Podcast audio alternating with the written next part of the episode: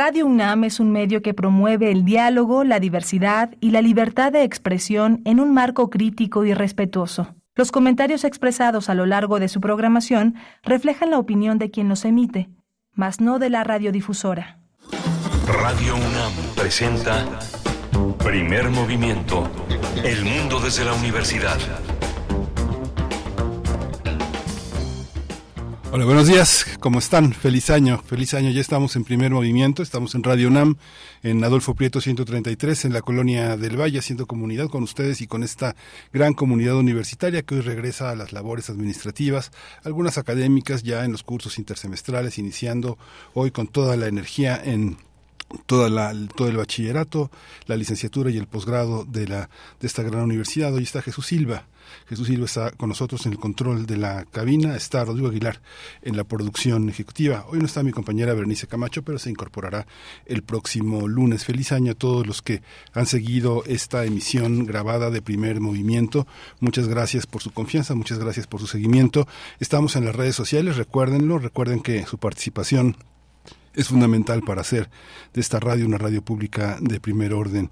Está Primer Movimiento en Facebook, está P Movimiento en lo que era Twitter o la red X y estamos en, en radio.unam.mx en el 96.1 de la FM, en el 860 de la AM. Tenemos una programación muy interesante hoy. Vamos a abrir con un gran, eh, con una, con una selección musical siempre interesante, siempre vanguardista de Bruno Bartra. Con todo y que la palabra vanguardista, este, no pierde su, eh, su filo, la vanguardia es algo que nos sitúa hacia adelante a mirar esas invisibilidades que no son reconocidas por el ambiente en general, pero que tienen una fuerte presencia entre nosotros. Bruno Bartra pone la música la selección musical de esta mañana para nuestra noción de, eh, de, interés en, en, los nuevos, en las nuevas expresiones. Vamos a tener también otro poeta, un poeta que se llama John Milton, un poeta que nació en 1609, si no me equivoco, este, es, un, es un nombre de ese siglo, de esa antigüedad y que está traducido por uno de nuestros mejores traductores mexicanos, Mario Murguía fue Premio Bellas Artes de Traducción Literaria Margarita Michelena eh, el año pasado. Mario Murguía poeta, traductor, profesor titular de literatura inglesa en la Universidad Nacional Autónoma de México, en nuestra universidad, y bueno, tiene este varios libros de versos y varias traducciones. Vamos a tener la música novohispana, es mexicana. Vamos a hablar con Guillermo Teo Hernández de ese tema. Guillermo Teo Hernández es investigador, es ingeniero dedicado a soportes, es un hombre dedicado a conservar y a hacer de la música un patrimonio importante, activo, vivo. Vamos a tener la presencia de Mauricio Rodríguez, él es profesor del Departamento de Microbiología de la Facultad de Medicina de la UNAM, conductor de Hipócrates 2.0 aquí en la UNAM, en Radio UNAM. Vamos a hablar de COVID, nuevas variantes, influenza y las vacunas disponibles. Vamos a tener también hoy la presencia de Gilberto Conde para el análisis de la ofensiva israelí contra el grupo terrorista Hamas. Vamos a hablar con el doctor Gilberto Conde, quien es profesor e investigador en el Centro de Estudios de Asia y África en el Colegio de México, uno de nuestros grandes especialistas en Medio Oriente. Y vamos a tener hoy, hoy tendré el privilegio de la poesía necesaria. Vamos a recordar, vamos a recordar esta gesta que hace que en 1994 eh, hizo este país eh, de una manera distinta, le dio un rostro distinto a las comunidades originarias. Vamos a recordar esa voz, esa voz que estuvo mucho tiempo, más de 20 años en la en el escenario nacional, la voz de el subcomandante Marcos y este este irradiación que generó la presencia del zapatismo, muchas frases, mucha literatura, mucha manera de encontrar poéticamente este este pasado tan activo entre nosotros. Panteón Rococó lo representa enteramente. Panteón Rococó, eh, Marcos Hall es la canción que escucharemos en la poesía necesaria. Vamos a tener también la presencia de una gran, de una gran mujer, de una gran investigadora, de una gran pensadora que es Silvia Marcos. Vamos a hablar de un libro que acaba de publicar en ACAL, una poética de la insurgencia zapatista, 30 eh, años del movimiento zapatista, su nueva gira en Europa, la poética del movimiento. Silvia Marcos es una pensadora comprometida con los movimientos indígenas de las Américas, profesora, investigadora universitaria, impulsora de la revisión en el campo de la epistemología feminista, fundadora, una mujer fundadora de la práctica antihegemónica feminista. Ese es el menú que tenemos para hoy y bueno, quédese con nosotros. Hacemos comunidad con tus postales sonoras. Envíalas a primermovimientounam.gmail.com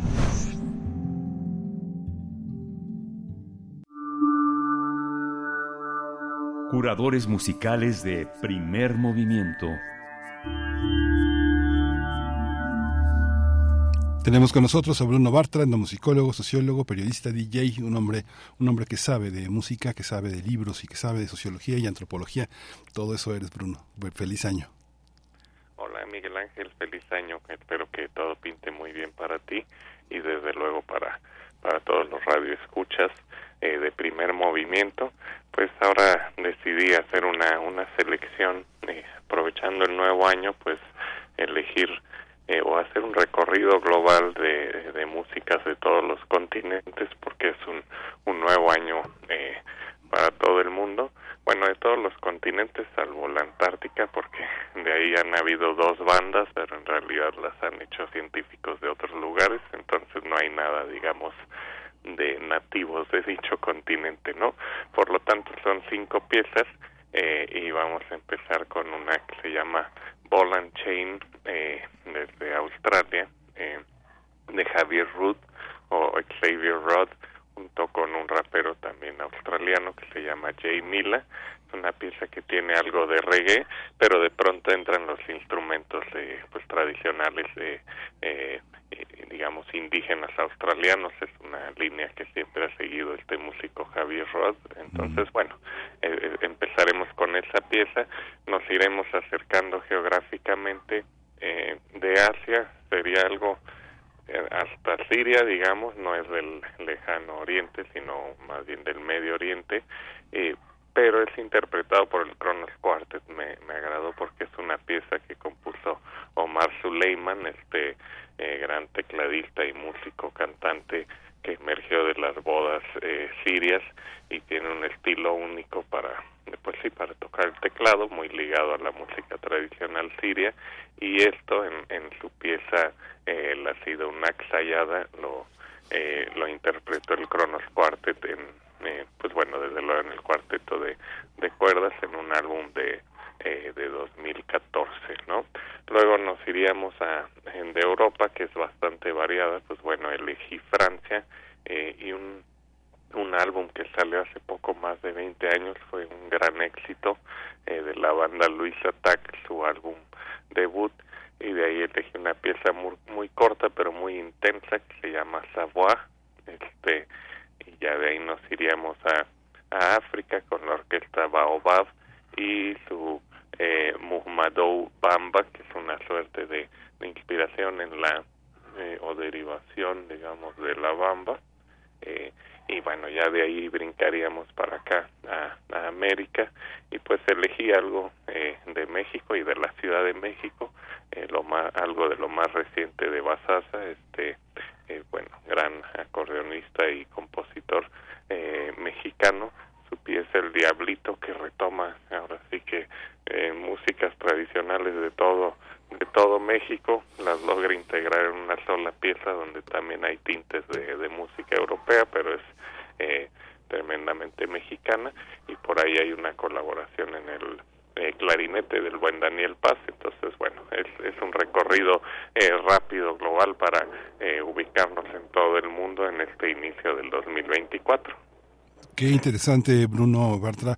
Pues una, una, una, propuesta en la que, bueno, hay que, hay que sentarse a escuchar, hay que sentarse a tratar de entender toda esta, toda esta visión de la, de la música contemporánea y de las relecturas, que es algo que caracteriza también este, este inicio de, este inicio de siglo. Estamos apenas en los primeros 23, casi 24 años del siglo XX, así que, pues vamos a escuchar, querido Bruno, feliz año y nos quedamos contigo. Sí, gracias, feliz año, un abrazo. Hasta pronto.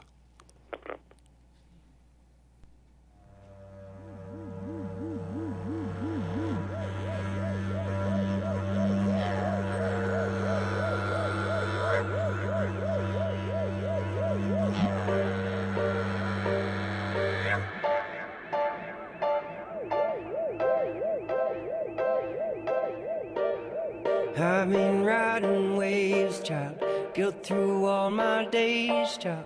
How this place was settled, the murder and the shame. Secrets being exposed, child Truth we must uphold, child. Constant fight for justice to pave the way for change. Living in denial, going through the same old cycle. Penal colony survival, depending on your ball and chain. System gonna customize you. The man ain't gonna redefine you. Gotta hunt like a nighttime spider, depending on your ball and chain.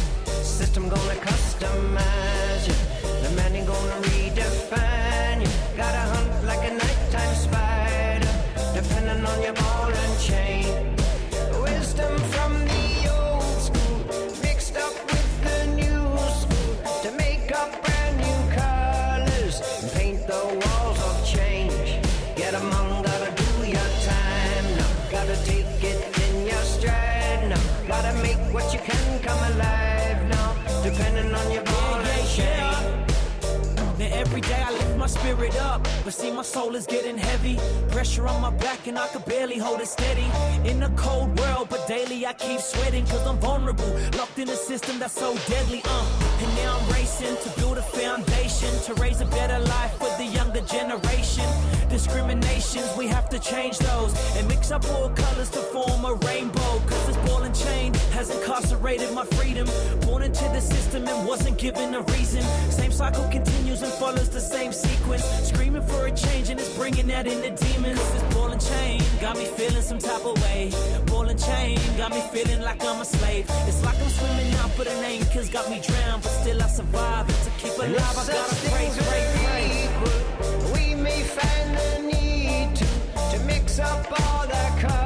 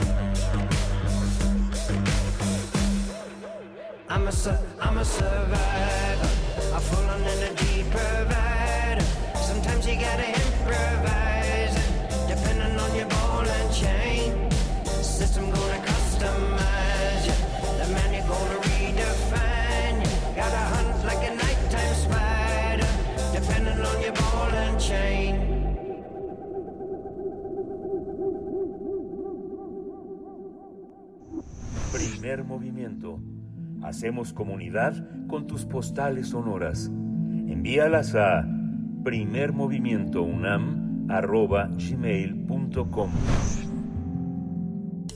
Toma nota y conoce nuestra recomendación literaria. Sonetos y una canción de John Milton es el título de la traducción que ha publicado el escritor, profesor e investigador Mario Murgia en aquelarre ediciones en su colección Infames. Además, es la primera realizada en Hispanoamérica. Es una edición bilingüe versificada de las 24 piezas a partir de equivalencias y representaciones que buscan dar a los lectores una idea de la sofisticación propia de cada soneto, además de una entrañable y peculiar canzone o musicalidad. Murgia ha señalado que en sus sonetos italianos e ingleses John Milton encontró el medio para ejercitar y perfeccionar la realización de personajes entrañables y heroicos que luego haría reaparecer en otras obras tal vez más ambiciosas y conocidas. Mario Murgia es poeta, traductor, profesor titular de literatura inglesa en la Universidad Nacional Autónoma de México, en la UNAM, en nuestra casa de estudios, y entre sus publicaciones están los libros versos escritos en agua, la influencia del paraíso partido en Byron, Keats y Shelley, eh, eh, lo publicó aquí, en la UNAM también, Singularity Remote, Essays and Poetries, eh, que publicó en Mad Hat Press en 2018, El Mundo Perdón, una antología poética publicada en Alios Ventos, y en traducción Te Conozco, la poesía de Ben Masser, hace en 2019, ha traducido la obra de Milton, Sonetos y una canción, Edgar Allan Poe, Adrian Rich, Samuel Taylor Coleridge, Evan Boland, Alastair Reid, James Joyce, entre muchos otros. Murya es editor, coeditor, junto con Angélica Durán, del volumen Global Milton and Visual Art. En 2022 publicó La hoja verde de la lengua, poesía anglo-irlandesa contemporánea, un libro electrónico de varios autores y de libre acceso que se compiló y editó para la Facultad de Filosofía y Letras de la UNAM. Mario ya está en la línea. Mario, buenos días, feliz año. Buenos días, feliz año para todos.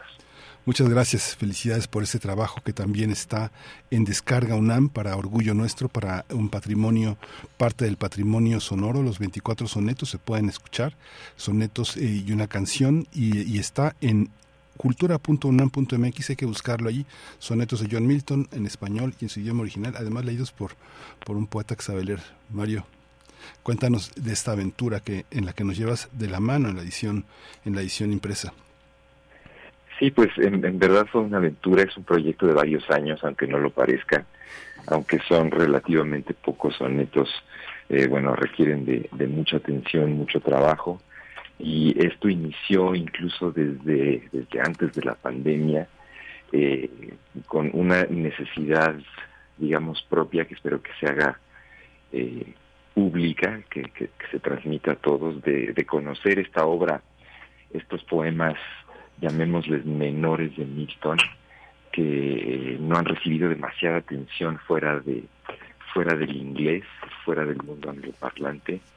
Eh, han sido traducidos a otras lenguas como el italiano, como el francés, algunos al árabe, pero no en español o no en verso, digamos. Eh, fueron traducidos en, en los 70 en prosa y la verdad es que valía la pena intentarlo con, con la forma del soneto porque es, es mi creencia que un soneto sin forma pues no es soneto, ¿no? Entonces había que, que revisitarlos, había que eh, transmitirlos y hacerlo en español de la mejor manera posible, creo. Sí, hay una hay una necesidad de colocar de una manera comparativa la tradición del soneto y colocas a Spencer, a Wordsworth, a Barrett Browning eh, eh, en esta en esta en esta gran colección de sonetos pero al mismo tiempo lo que está colocado en esta introducción que haces en el, en el libro es el espíritu de un poeta. ¿Cómo, cómo, ¿Cómo podemos entender ese impulso en un poeta que nace en 1608, que nació en 1608, que tuvo una vida relativamente no, no tan larga como pudo haber tenido Wordsworth, que vivió 80 años. ¿Cómo, ¿Cómo es ese impulso en esos años para un hombre que escribe poesía y que mira el contexto de las lenguas en Europa de la manera en que lo hizo? Bueno, a, Milton le interesaba mucho eh, la poesía de su, de su patria, por supuesto, la poesía de, Inglaterra, pero también tenía eh, la visión poética puesta en otras tradiciones. Eh, y una de esas tradiciones es la italiana, por supuesto, ¿no? Que, que, da origen al soneto y de la cual Milton era conocedor y como vemos aquí eh, era era un poeta experto en, en, ella ¿no? Milton realizó un viaje por Italia eh, donde conoció gente, donde conoció eh, autores y ese interés de Milton por la poesía italiana se ve reflejado necesariamente en su práctica de la escritura del soneto, ¿no? A pesar de que eh, para los años en que Milton escribe estos poemas, el soneto en Inglaterra o escribir sonetos en Inglaterra ya había pasado de moda. y sin embargo Milton lo hace y, y lo hace con mucha maestría a lo largo de muchos años. Eh, estos sonetos, como, como ya dijimos, son apenas 24, pero son sonetos que Milton escribió, digamos, en un, en un periodo de más o menos 30 años, es decir, poco más de, de un, soneto por, por año quizá. Eh, y esto habla de, de un interés y sobre todo de un cuidado particular en cuanto a esta forma poética específica. Ah, es una forma que a Milton le, provoca interés eh, y para la cual se toma su tiempo, digamos. ¿no? Primero escribe, su, su primer soneto lo escribe en, en inglés, eh, los siguientes cuatro en, en italiano y todos los demás en inglés una vez más. Y esto lo hace no en la manera ya consolidada del soneto del soneto inglés que sería la forma de Shakespeare, sino que recurre más bien a las formas italianas o italianizantes del soneto. ¿no? Entonces esto habla de, un interés eh, de Milton en las tradiciones vecinas y particularmente en la italiana. ¿Por qué hay ese, ese, ese enorme interés en Italia? A finales de ese siglo en el que nace Milton, eh, aparecerá un término que no parará, que es el Gran Tour, que los aristócratas británicos deciden visitar Italia, pero después los grandes, los grandes escritores, digamos, pensando desde Goethe hasta Stendhal, hay un viaje a Italia permanente eh, y incluyen muchas ciudades, desde Florencia hasta Venecia, pero es. este, ¿cómo, cómo, ¿cómo entender ese interés? ¿Por qué ese interés? Sí, en efecto, ese, ese tour por el continente y particularmente por Italia era obligado para los intelectuales y los artistas de la época.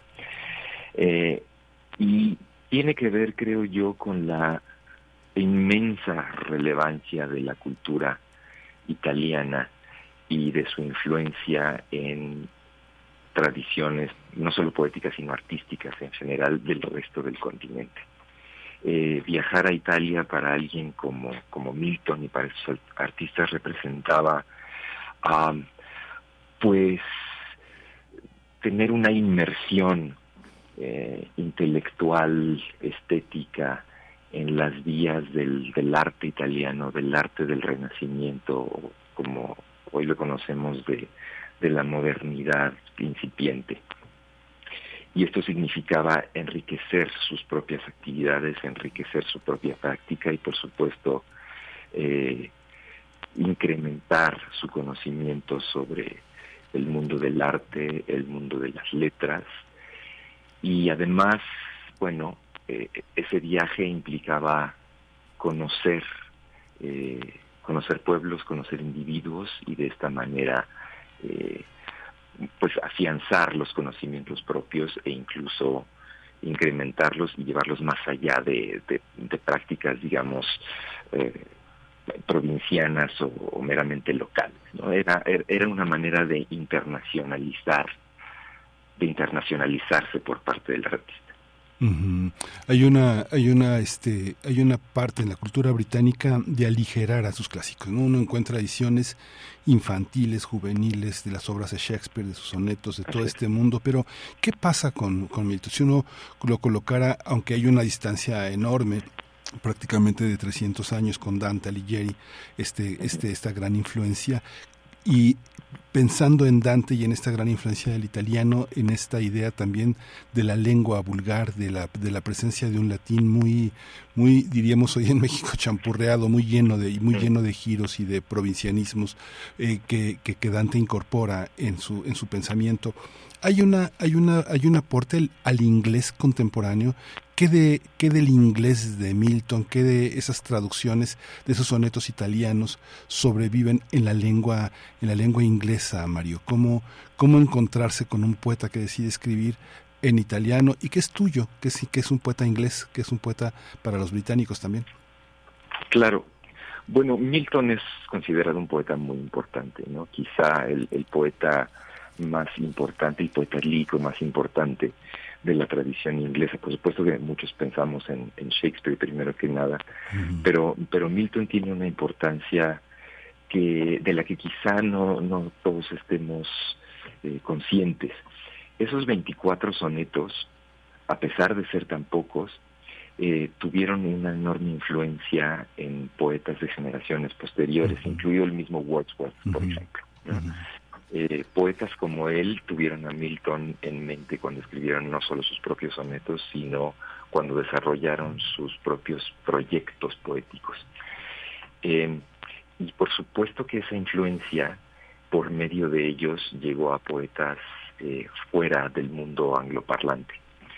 Y en ese sentido, Milton se convirtió en una suerte de guía para muchos poetas aunque muchos de ellos se vieron tan influidos por él que en algún momento pretendieron, por decirlo así, eh, liberarse de su de su presencia o de su influencia para poder desarrollar proyectos propios. Estoy pensando, por ejemplo, en el famoso poeta romántico John Keats, ¿no? que en algún momento eh, expresó esta necesidad de olvidarse de Milton y particularmente de sus lecturas del Paraíso Perdido para poder desarrollar sus propias piezas, piezas importantes como, como sus dos hiperiones. entonces, en ese sentido, yo creo que vale la pena eh, volver a leer a Milton eh, desde un punto de vista más universal y menos local, es decir, convirtiendo a Milton en un, en un poeta mundial eh, a partir de su carácter inglés para poder, digamos, eh, localizarlo en, en, la tradición occidental, si es que eso existe, y, y poder rastrear su, su influencia y su presencia en, en poetas, no solamente ingleses, europeos, sino también nacionales. Por ejemplo, Octavio Paz es alguien que tiene a, a Milton en mente en, en algunas ocasiones y, es un poeta de, de cuya influencia se aprovecha para, para escribir no solamente sus propios versos o algunos de sus versos, sino también es un poeta al cual recurre para desarrollar algunas ideas de sus ensayos, digamos. Ya no hablemos de Borges, ¿no? Si hablamos de, de poesía eh, latinoamericana en general, ¿no? Borges tiene muy presente a Milton y, y, y lo hace presente en, en un par de poemas, al menos poemas importantes, sonetos incluso. Ujú. Estamos hablando con Mario Murgia, él es poeta traductor, profesor titular en literatura inglesa en la UNAM y eh, ha traducido eh, sonetos y una canción de John Milton en, aquel, en, en. Seguramente, bueno, Mario no, no, no lo dirá porque esta, esta, esta costumbre de la modestia entre nosotros es, es habitual, pero es un libro que es un libro de filología, es un libro de crítica literaria, es un libro de historia, de historia literaria, es, es al mismo tiempo una visión de lo contemporáneo a través de un poeta clásico, antiguo. Cuéntanos un poco, Mario, cómo, cómo este es, es, es parte de, esta, de este llevarnos de la mano en distintos momentos del libro a, a través de grupos de sonetos y de sonetos particulares. ¿Cómo, cómo decidiste hacer una edición donde te entrometes de una manera tan comprometida. Me pareció importante dar contexto a estos sonetos, a, a cada uno de ellos, porque, como ya decía yo, Milton los escribió a lo largo de casi 30 años. Y cada soneto, eh, podríamos decir que tiene un objetivo y un tema muy particular, que se ve definido por el momento que vivía Milton en tal o cual ocasión. ¿no? Entonces, en ese sentido, se trata de un viaje eh, largo por la vida de, del Milton más joven, eh, desde, desde que empieza a escribir verso casi hasta, digamos, sus 30 o 40 años de edad. Y creo yo que esa es una muy buena razón como para eh, explicar, si así se quiere ver, eh, cuál era la circunstancia de cada soneto y por eso cada soneto en el libro viene acompañado de una breve introducción que da, espero yo, eh, un poco de norte en cuanto a la composición de cada soneto y en cuanto al desarrollo de cada uno de sus temas, porque los sonetos son piezas breves, pero son piezas muy densas. Eh, esto en cuanto a información, a referencias, a, capacidad retórica en cada uno de ellos o para cada uno de ellos. Entonces creo que era importante en ese sentido reconocer eh, las figuras que están contenidas en cada una de las piezas y quizá en algún sentido los motivos que llevaron a Milton a escribir cada soneto eh, a partir de tal o cual ocasión o de tal o cual personaje en particular. Es muy interesante cómo explicas cómo, eh, eh, cómo han pasado en verso al español estos sonetos de Milton y explicas que las rimas consonantes, con sus excepciones que llamas infelices, se dan su lugar a una sonancia para procurar un sentido más justo de los poemas. Pero hay una parte que me llama muchísimo la atención y que es esta parte tan contemporánea que quienes tengan la posibilidad de leer el libro y de acompañarse con la lectura que haces de los sonetos podrán encontrar, por ejemplo, voy a leer un fragmento de lo que tú escribes, Mario. Dice, el soneto 18, cuyo tema es una masacre, ha requerido versos de 12 sílabas para reproducir en nuestra lengua su horrorífica y encabalgada entraña denunciatoria. Así también hay un caso en el que se decidió que la amplitud de los alejandrinos españoles conserva quizá con mayor propiedad retórica que los endecasílabos el dinamismo emotivo de los parámetros ingleses. Se trata del contencioso soneto con, soneto con estrambote en el que Milton arremete contra los vicios de ciertos políticos. Hay una parte en la que nuestra tradición poética, Mario, Muchos grandes poetas entre nosotros en el siglo XX han cantado a, a, la masacre. Esta visión que ofreces desde Milton es, es, extraordinaria en el sentido del que ofrece una lección de cómo aventurarse en la poesía frente al horror, ¿no? Hay una parte muy contemporánea en la que tú estás de frente al poeta, ¿no? Cuéntanos un poco también esa aventura. Sí, eh, Milton es un sonetista peculiar eh, porque se aleja de las convenciones que, que vienen justamente o que venían justamente de Italia, ¿no? Estoy hablando de, de esa convención petrarquista que hacía al, escritor de sonetos, al poeta, eh, centrarse en temas como, como el amor, como es, esta dama lejana, aunque deseada, en cierto sentido, a, la que solo se puede acceder quizá eh, por medio del verso. Eh, Milton en sus sonetos, por supuesto que toca esos temas y los desarrolla, pero muy pronto parece que Milton se da cuenta que el soneto eh, también puede servir para otras cosas, ¿no? También puede servir para hablar de, de temas eh, como por ejemplo la guerra, o en el caso de ese soneto especial de, de una masacre que en ese momento no era ni siquiera un acontecimiento histórico o lejano en el, en el pasado, sino que eh, se trató de una masacre que ocurrió apenas unos días o unas semanas antes de que Milton se abocara a la escritura del poema. Y esos temas que le son no solo cercanos a Milton, sino también que determinan eh, sus, sus vías como, como escritor y como, como persona, eh, aparecen en, en, en sonetos y en versos como, como ese. Eh, y en este caso creo yo que vale la pena recalcar el hecho de que el soneto para Milton sirve eh, como un como una especie de, contenedor de, emociones que pueden ser muy negativas, que pueden ser muy críticas de su propio contexto y de acontecimientos que para Milton resultan inaceptables eh, escandalosos y, y, ofensivos como como esa como esa masacre llevada a cabo en el norte de Italia en, en el siglo XVII.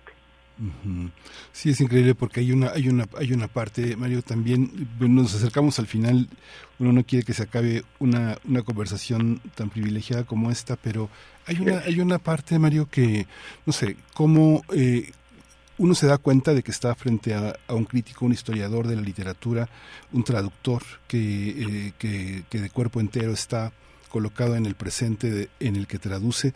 Y uno piensa, por ejemplo, ¿Qué, ¿Cuál ha sido la aventura de tener a Milton en, en, nuestra lengua pasados tantas décadas? ¿no? Pienso, por ejemplo, en la traducción que hizo este eh, eh, a este la traducción la traducción de El Cuervo de eh, eh, Martínez frente a la Mm. traducción de Cortázar, por ejemplo, ¿no? Claro. Como un o las traducciones de los rusos de Selman Sira, ¿cómo se coloca un traductor para hacer regresar, auténticamente regresar al poeta? Que no regrese malherido y maltrecho y, y que, y que regrese para ser olvidado aún más profundamente de lo que estaba, ¿no? Porque eso pasa con las traducciones mediocres y comerciales, ¿no? ¿Cómo, cómo hacer que, que viva de esa manera? ¿Cómo encuentras tu texto frente a toda la ausencia de este texto eh, eh, de, de Milton en nuestra tradición literaria antes de que tú nacieras, Mario? ¿no? Pensando, ¿por qué, no, ¿por qué no estaba antes de una manera tan poderosa? ¿Hemos avanzado o qué hace posible que sea traducido así, con esa fuerza? Bueno, yo creo que nuestra época ofrece eh, una variedad de, lecturas y de interpretaciones eh, muy importante. Y creo que esta variedad eh, obedece también a las posibilidades de encuentro que tenemos con, con muchas obras de muchos lugares y en muchas lenguas por medio de la tecnología. Eh, lo- los medios de comunicación han evolucionado y avanzado de manera ah, vertiginosa y creo que esto ha tenido un impacto muy importante para la lectura y sobre todo para, para esos lectores que están al pendiente o quieren estar al pendiente de lo que sucede y sobre todo de lo que ha sucedido en otras lenguas y otras tradiciones. Dicen algunos que eh, las, las grandes obras encuentran la manera de llegar a otras lenguas eh, Sí. para cada generación, de manera que cada generación tenga su propia versión de aquella obra que resulta tan importante y tan influyente. Y creo que en el caso de los sonetos de Milton se hacía necesario eh, encontrar nuevas vías de lectura y nuevas posibilidades de interpretación, en particular de estos sonetos. Eh, como ya decía yo antes, habían sido traducidos al español eh, en prosa y quizá era, si no necesario, sí deseable encontrarlos ahora en forma de soneto en español, sobre todo en esta lengua nuestra, que tiene una larga y poderosísima tradición de escritura y de lectura de sonetos. Y sobre todo porque en, América Latina, en Hispanoamérica y particularmente en México, eh, mucha gente está interesada en leer poesía eh, internacional también, nacional por supuesto, pero internacional también, que se acerque a sus formas originales. Eh, y creo que esta era una muy buena oportunidad para, para traer en forma de soneto a Milton a la lengua española y particularmente a la lengua española de Hispanoamérica. Um, y, y en ese sentido me gustaría pensar que se está llenando un, un vacío del que no todos estábamos conscientes, pero que permanecía ahí eh, de, de, de manera pertinaz, creo yo, ¿no? Es- espero que estos, estos sonetos ahora eh, tienen, tienen ese vacío en cuanto a la poesía de, de, de una figura tan importante en la literatura, no solamente inglesa, sino mundial como Milton. Pues Mario Muria, muchas gracias. Qué privilegio tenerte como profesor, eh, poder escuchar la lectura que haces de, en Descarga Cultura de estos poemas, de este gran trabajo. El presente a veces oscurece la grandeza de estas, eh, de estas aventuras. Estamos acostumbrados a, a rendir un gran tributo a los traductores que nos han dado a nuestros clásicos hace muchas décadas atrás, pero qué bueno, felicidades por esta traducción, muchas gracias por esta conversación y pues mucha vida para estos sonetos y para Milton que regresa en tus palabras. Gracias Mario. Al, al contrario, muchas gracias y ojalá que los disfruten. Muchas gracias Mario. Mario Murgia, escritor, poeta, traductor de John Milton, sonetos y una canción, editados por Aquelarre. Vamos, vamos, eh, eh, vamos a a hacer, eh, vamos a regresar con justamente con Guillermo Teo Hernández, que nos habla de la música novohispana, este, es mexicana la música novohispana. Mario, este, dejamos a Mario Murgia y nos vamos con Guillermo Teo Hernández. Primer movimiento. Hacemos comunidad con tus postales sonoras. Envíalas a primermovimientounam.gmail.com La música del mundo desde México. Estamos ya con Guillermo Teo Hernández. Eh, la pregunta que se hace es, ¿la música novohispana es mexicana? Feliz año, Guillermo Teo Hernández. Qué gusto escucharte de nuevo. Buenos días. Miguel Ángel, muy buenos días, muy buenos días a todo el equipo de Primer Movimiento. Me da muchísimo gusto estar con ustedes. Y es un tema este que ya habíamos tratado en otras ocasiones, ¿no? ¿Qué cosa es la música mexicana? Lo habíamos hablado en, en relación sobre todo con el periodo que conocemos como el nacionalismo. Habíamos recapacitado acerca de si la música mexicana tenía que tener elementos mexicanos, entre comillas, decir mexicanos, para poder nosotros mencionarla como tal, ¿no? Por ejemplo, eh, el ejemplo que habíamos puesto era el nacionalismo musical, en el cual eh, la música toma algunos elementos folclóricos y entonces la gente dice, bueno, es que esto sí es mexicano. Y estamos hablando de música clásica, ¿no? Pero también podemos hablar de la construcción de la idea de, de lo mexicano en el siglo XX. Sin embargo, la, la, la pregunta es una pregunta que todo mundo se hace. La, la música del siglo XIX es música mexicana.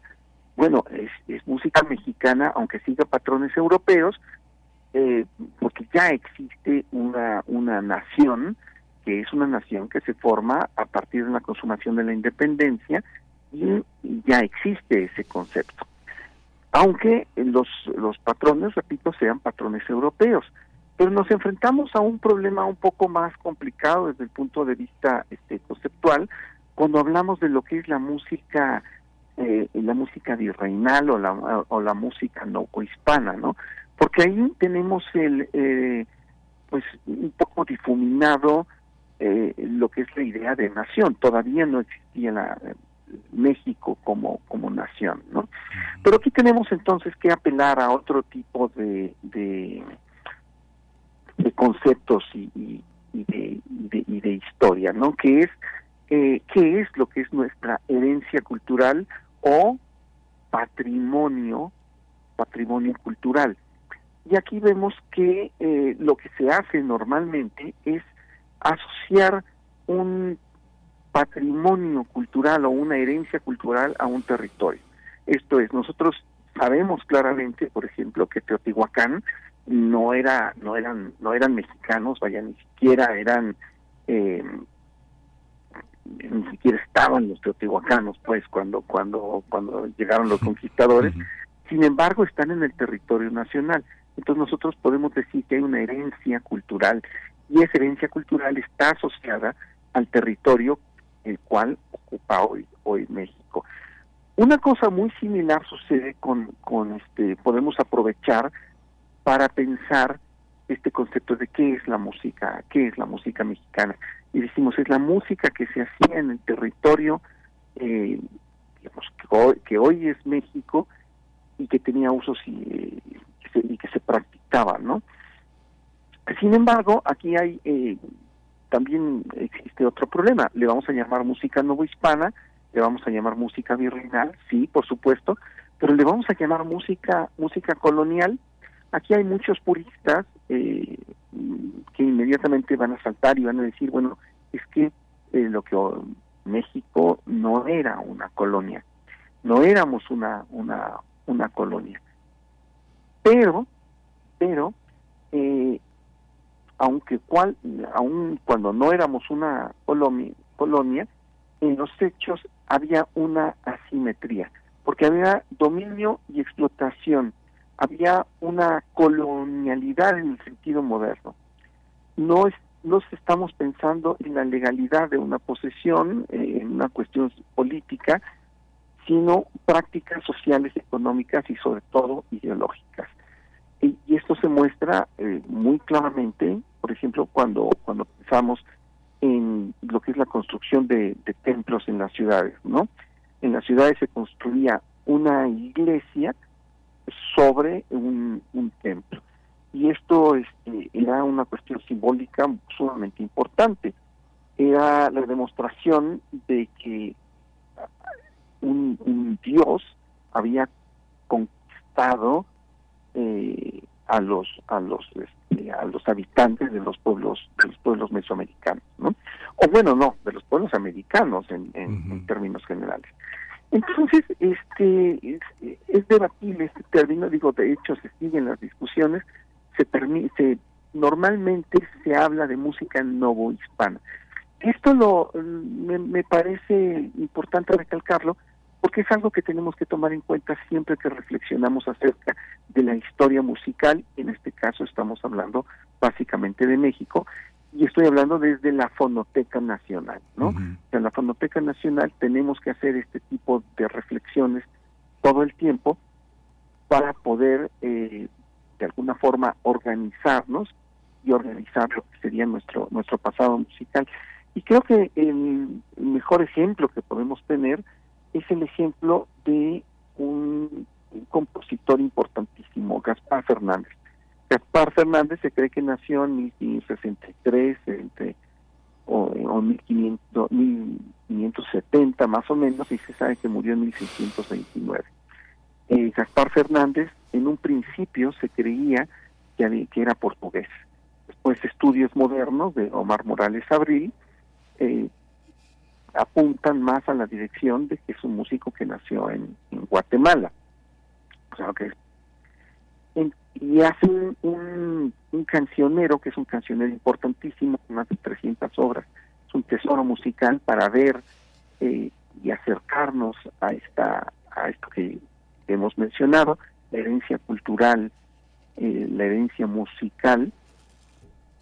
Y la mayor parte de estas obras son villancicos, villancicos en el sentido, en el sentido, digamos, contemporáneo a Gaspar Fernández del término, que su estructura es, eh, la que trajeron los los españoles. Y la pieza justamente que vamos a escuchar es eh, el Egit Eun Dominus, que es un es un motete que se hizo cuando el marqués de Guadalcázar pasa por la por la ciudad de Puebla y él va a ser el, el decimotercer rey de la Nueva España es un motete en, en latín.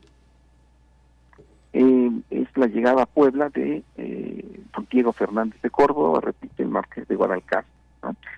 Eh, creo que es un muy buen ejemplo porque eh, es un compositor que en un principio se pensaba que era que era europeo, después ya se sabe que que nació en América no importa dónde nació, en este caso para la cuestión de la herencia musical, porque su música se escuchaba acá y formó parte de este pasado sonoro que tenemos. La interpretación es del maestro Aurelio Tello en la Capilla Virreinal de la Nueva España, que es uno de los máximos investigadores de acerca de la música novohispana que también podemos llamar en algunos momentos música colonial.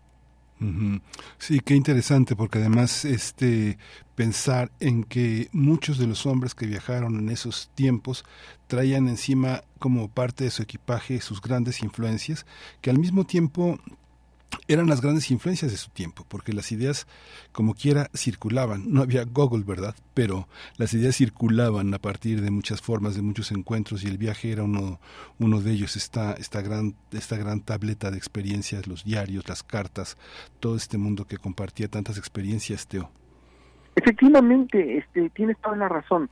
Nosotros pensamos en una especie de estatismo, ¿no? Decimos, ay, mira, pues, eh, hace 500, 600, 700, X años, como no había todo ese tipo de comunicaciones rápidas, pues tardaba mucho más todo en llegar. Sí, sí tardaba, pero los viajes eran la forma en la cual había una comunicación y una comunicación sumamente viva. Y eso lo podemos podemos ver musicalmente hablando en cómo las eh, las llamémosle así modas musicales europeas llegaban rápidamente a América y de América también regresaban. Esto es los sones de, de ida y vuelta, eh, formas musicales como por ejemplo la zarabanda y la chacona se incorporaron a la, a la música europea de una forma que los europeos no se dieron cuenta incluso. Sí, pues vamos a escucharlo, vamos a escucharlo y regresamos para despedir. No, ya nos regresamos, ya nos vamos, nos vamos con esta, con esta propuesta. Te, te agradecemos muchísimo, Guillermo Teo Hernández, siempre propuestas tan interesantes y que nos acercan tanto a la música. Feliz año, Guillermo. Feliz año a todos y por acá nos estamos escuchando. Gracias. Nos vamos con esta música.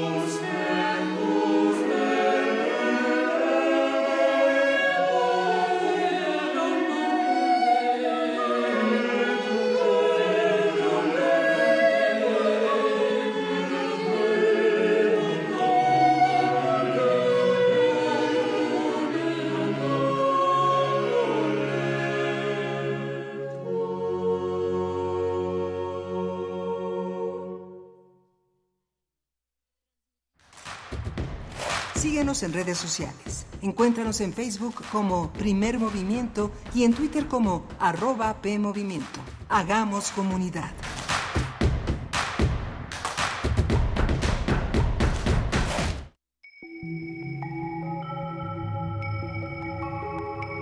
Las voces de la ciencia iberoamericana reunidas en un mismo espacio. La ciencia que somos. Ciencia y tecnología en México e Iberoamérica. Viernes a las 10 horas por el 96.1 de FM. Radio UNAM. Experiencia sonora.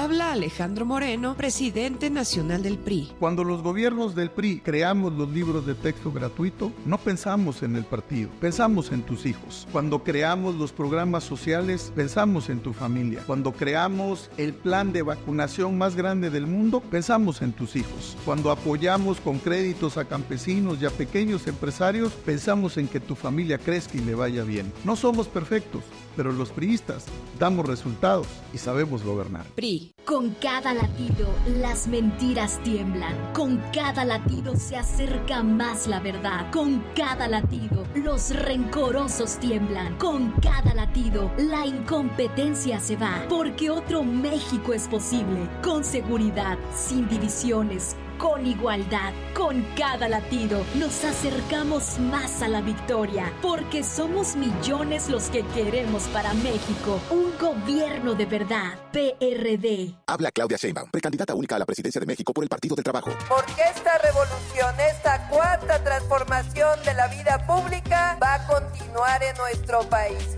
Que siga la 4T. Mientras unos hablan de lo nuevo y otros de lo viejo, nosotros continuamos con lo bueno. Más estudiantes con becas, apoyos para madres solteras, nuestros adultos mayores sin hambre. Nunca voy a traicionar a nuestro movimiento ni al pueblo de México. Claudia Sheinbaum, presidenta, precandidata única. Mensaje dirigido a militantes y simpatizantes del Partido del Trabajo. PT es 4T.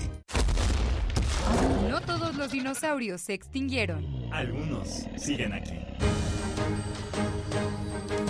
Visita Dinosaurios entre nosotros, una nueva exposición del Museo Americano de Historia Natural y Universum. Ven y descubre la fascinante evolución de las aves a partir de los dinosaurios. Exposición incluida en tu entrada a Universum. Dinosaurios entre nosotros. Nunca los verás igual. Habla Xochil Galvez. A ver, ¿quién va a dar la cara por ti? ¿Quién va a dar la cara por los abandonados? ¿Quién va a dar la cara por las víctimas? Por los que sufren extorsiones y el derecho de piso. ¿Quién va a dar la cara por las mujeres violentadas? Por los jóvenes con sueños. ¿Quién va a dar la cara por las clases medias? Yo, por ti, por México. Xochitl, mereces más. Precandidata única a presidenta. Cambiemos el rumbo. PAN. Mensaje dirigido a simpatizantes y militantes del PAN y su Comisión Permanente Nacional. Imagínate vivir sin miedo. Imagina disfrutar cada tarde y cada noche. Imagina poder abrir tus puertas. Imagina vivir sin rejas. Imagina poder despertar con una sonrisa todos los días, sabiendo que nada ni nadie podrá robarte la paz. Imagina más. Tú mereces más. Merece seguridad. Tu familia merece más. Xochitl, precandidata única a presidenta. PRD. En solo 10 días, México sintió la energía fosfo-fosfo. 10 días y a la vieja política le bastó para tenernos miedo. Con el nuevo, mandamos al PRIAN al tercer lugar. Ni juntos podían contra él, por eso lo bajaron, a la mala. Andan diciendo que ya colgamos los tenis, pero los traemos más puestos que nunca se metieron con la generación equivocada. Lo nuevo apenas comienza. Movimiento Ciudadano. Encuentra la música de primer movimiento día a día en el Spotify de Radio UNAM y agréganos a tus favoritos.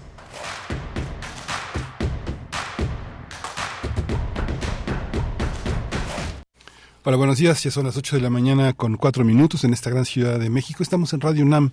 Esta nave se llama Primer Movimiento y navega aquí en Adolfo Prieto 133 en la Colonia del Valle, en FM en el 96.1, en AM en el 860. Estamos en radio.unam.mx, también el Internet. Es un lugar para la radio, para la radio contemporánea. Hoy está Jesús Silva en la control de nuestra cabina, en los controles técnicos. Está también Rodrigo Aguilar en la producción ejecutiva y está estamos haciendo comunidad con ustedes. Mi compañera Bernice Camacho se incorpora el próximo lunes y tenemos un menú interesante para esta segunda hora de primer movimiento.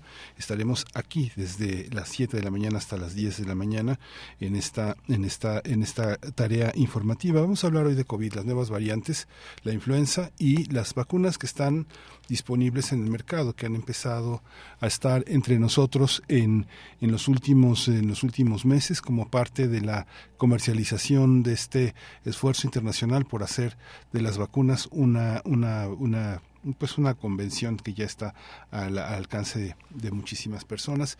Vamos a hablar con el doctor Mauricio Rodríguez, profesor del Departamento de Microbiología de la Facultad de Medicina de la UNAM, conductor de Hipócrates 2.0, un programa sobre medicina e investigación. Eh, Mauricio fue una de las voces fundamentales para llevar la, la, visión de nuestra universidad eh, para la atención de la emergencia del coronavirus de la UNAM, un hombre, un hombre muy, muy este, afortunadamente muy cercano, parte del periodismo de salud que se hace en nuestro país. Vamos a tener vamos a tener la, eh, ponernos al día en este trágico desarrollo de la guerra, la ofensiva israelí contra el grupo terrorista Hamas. Vamos a hablar con el doctor Gilberto Conde, él es profesor investigador del Centro de Estudios de Asia y África en el Colegio de México y un especialista en la política de Medio Oriente. Vamos a tener ese privilegio de poder hablar con él y ponernos al día con este tema. Y se queda con nosotros, vamos a tener la, en la mesa del día 30 años del movimiento zapatista en un libro extraordinario que ha hecho Silvia Marcos, una poética de la insurgencia zapatista Silvia Marcos es una pensadora, una mujer eh, que está, ha estado vinculada a los movimientos de culturas originarias, defensora de la hermenéutica, teoría y práctica antihegemónica feminista. Así que bueno, viene un programa interesante. Primer movimiento. Hacemos comunidad con tus postales sonoras. Envíalas a primermovimientounam.gmail.com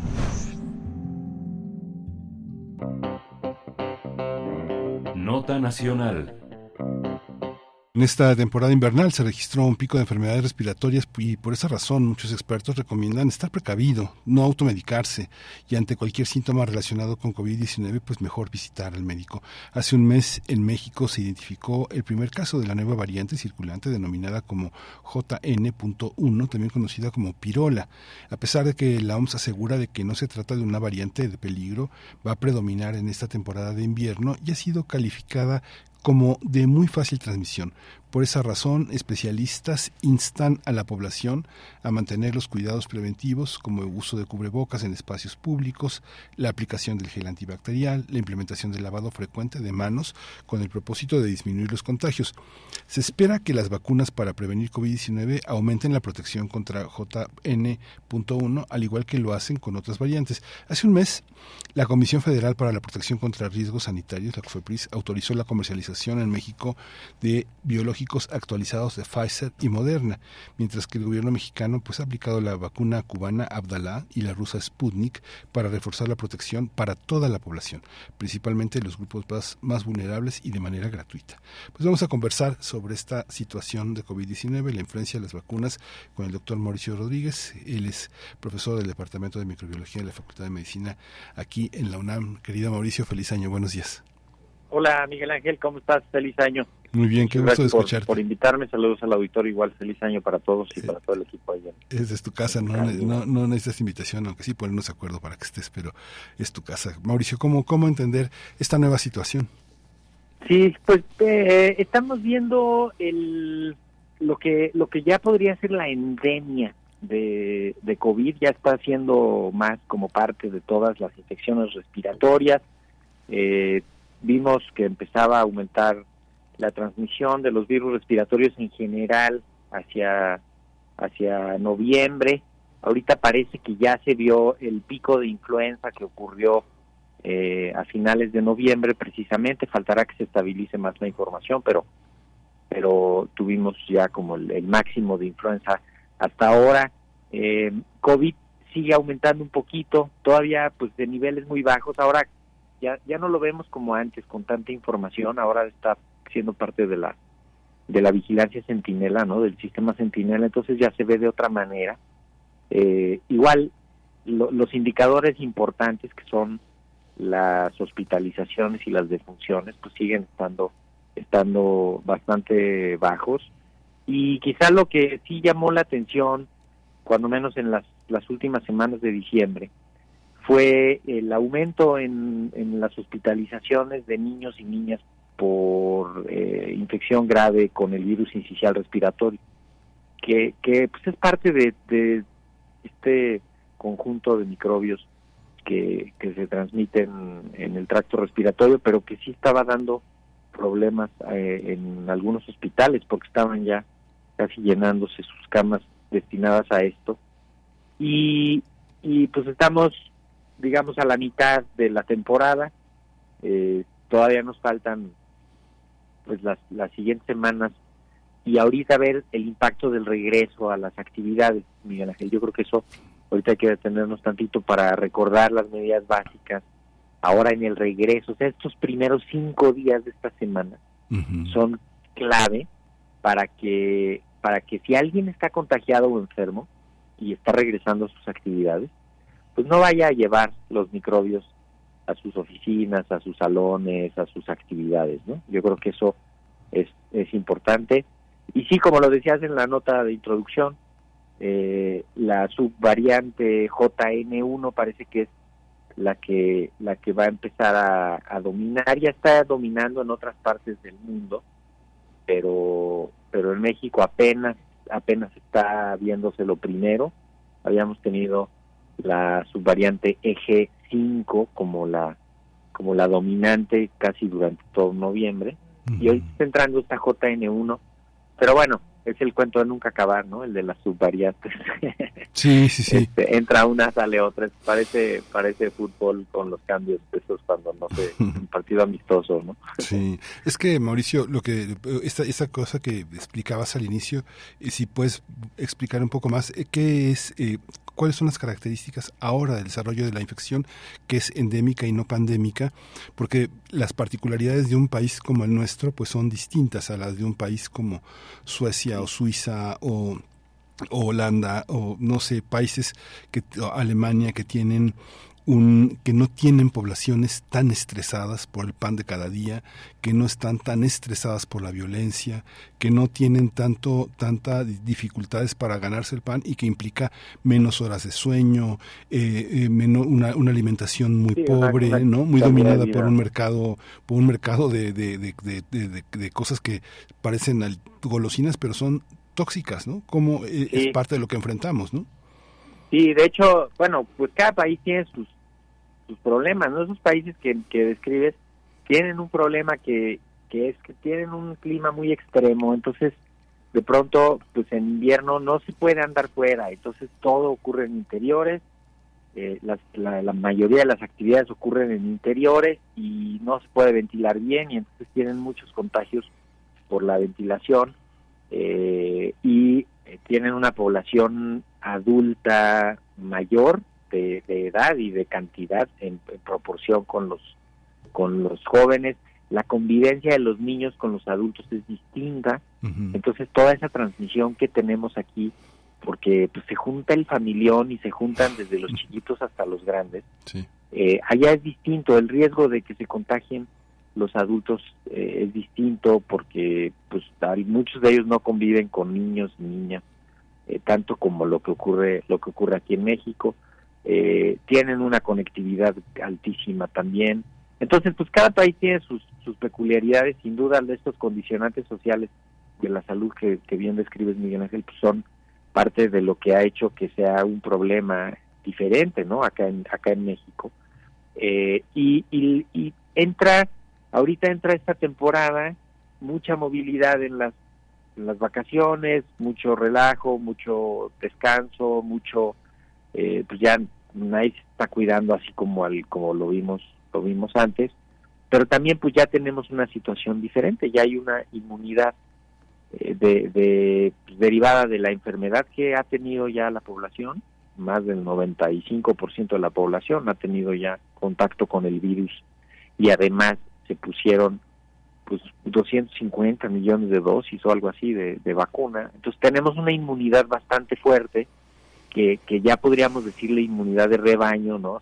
Si, fuera el término así fácil de alcanzar, y ya no es una emergencia, o sea, las infecciones que se están viendo son infecciones leves, eh, la mayoría de ellas ambulatorias, muchísimas ya ni se han de diagnosticar eh, porque pasan ya como un catarro, a lo mucho un catarro fuerte, casi inadvertidos algunos, eh, se resuelven rápido, no hay tanto no hay tanto problema, pocas hospitalizaciones, muy pocas defunciones, entonces pues, ya estamos viendo un patrón más regular, ¿no? Que eso es como justo en mayo salimos de la emergencia, ahorita ya estamos viendo como lo que va a ser el ciclo, ¿no? Entonces, pues eso, podríamos, si tratáramos de proyectar o predecir algo, pues eso, o sea, entradas de nuevas variantes o subvariantes y eh, pues ya concentrarse en las poblaciones de mayor riesgo, que serían las que tienen más, más comorbilidades, las que tienen alguna enfermedad relevante, eh, el personal de salud, ¿no? pero pero eso también pues nos hace ya ver ver lo distinto ahora ya una, como parte de algo más cotidiano sin que eso le quite relevancia que ahí está la clave o sea sigue viéndose secuelas de covid la gente se sigue quejando de problemas asociados a covid ya que se recuperan varios meses después no tenemos idea de la magnitud de ese problema eh, sigue habiendo pues eso, contagios a los vulnerables, a las personas más débiles, y pues está trayendo problemas. Entonces, pues ahora sí que hay que ponerlo todo como en una, en, la justa dimensión y entender que pues, es un fenómeno, el de las infecciones respiratorias agudas es un fenómeno cíclico, estacional, en el que está COVID, influenza, sincicial respiratorio, eh, neumonía, ¿no? tosferina, y pues hay que, hay que cuidarnos.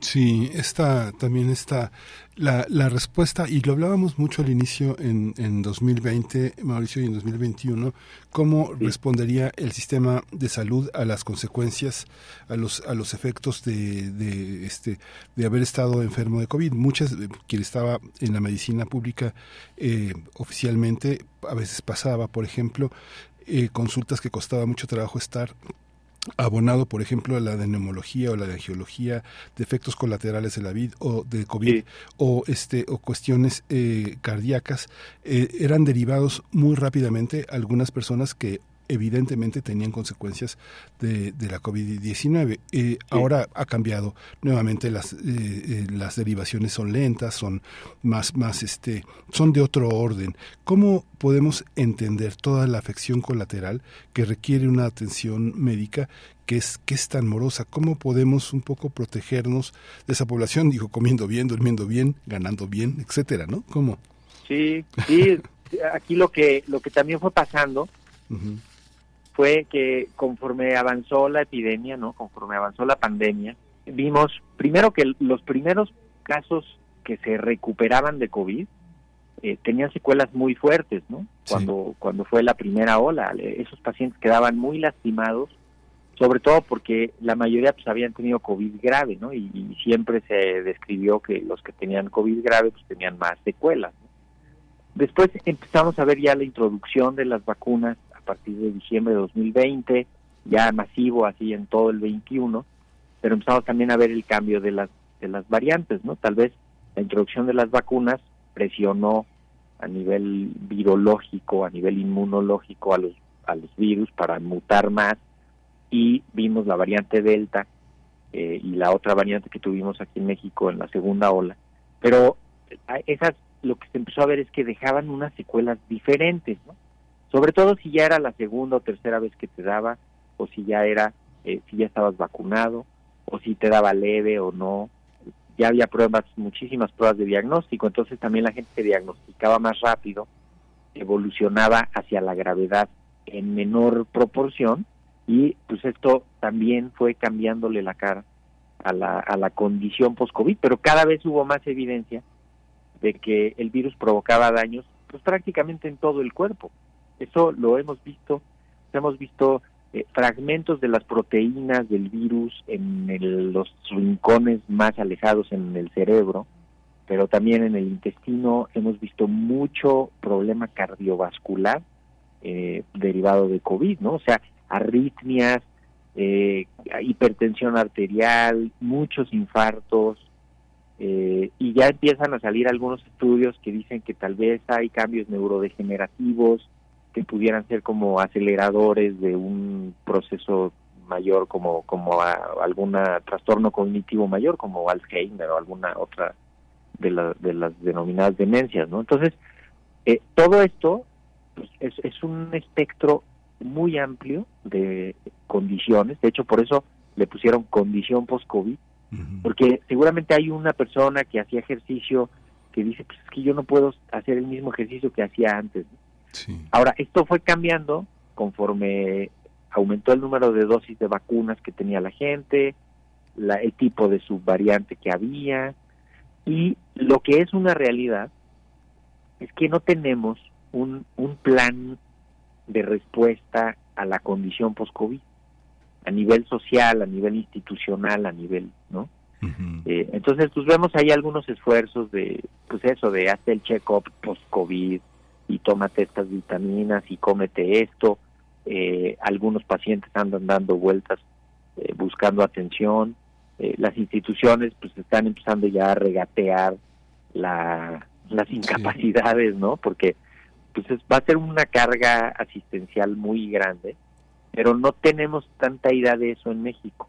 Necesitamos un plan nacional para entender la condición post-COVID y para atenderla correctamente, para que estos pacientes no estén así dando dando tumbos, ¿no? Por fortuna, pues se ve que es algo que va a ir bajando, que va a ir bajando. Entonces, pues podríamos concentrar la atención. De entrada, cualquier cambio en su salud que tenga la persona y haya tenido el antecedente de COVID y cambie algo después de haber tenido COVID, hay que estudiarlo, hay que acercarse a los servicios médicos, no automedicarse eh, y considerar que pudiera ser una secuela de COVID y, y, abordarlo con toda seriedad, ¿no? O sea, hemos visto desde problemas autoinmunes, este, hay gente que se da cuenta después de que le dio COVID de que tiene diabetes, eh, o de que le cambió la graduación de los lentes o de que se le corrigió algo que tenía también algunas alergias.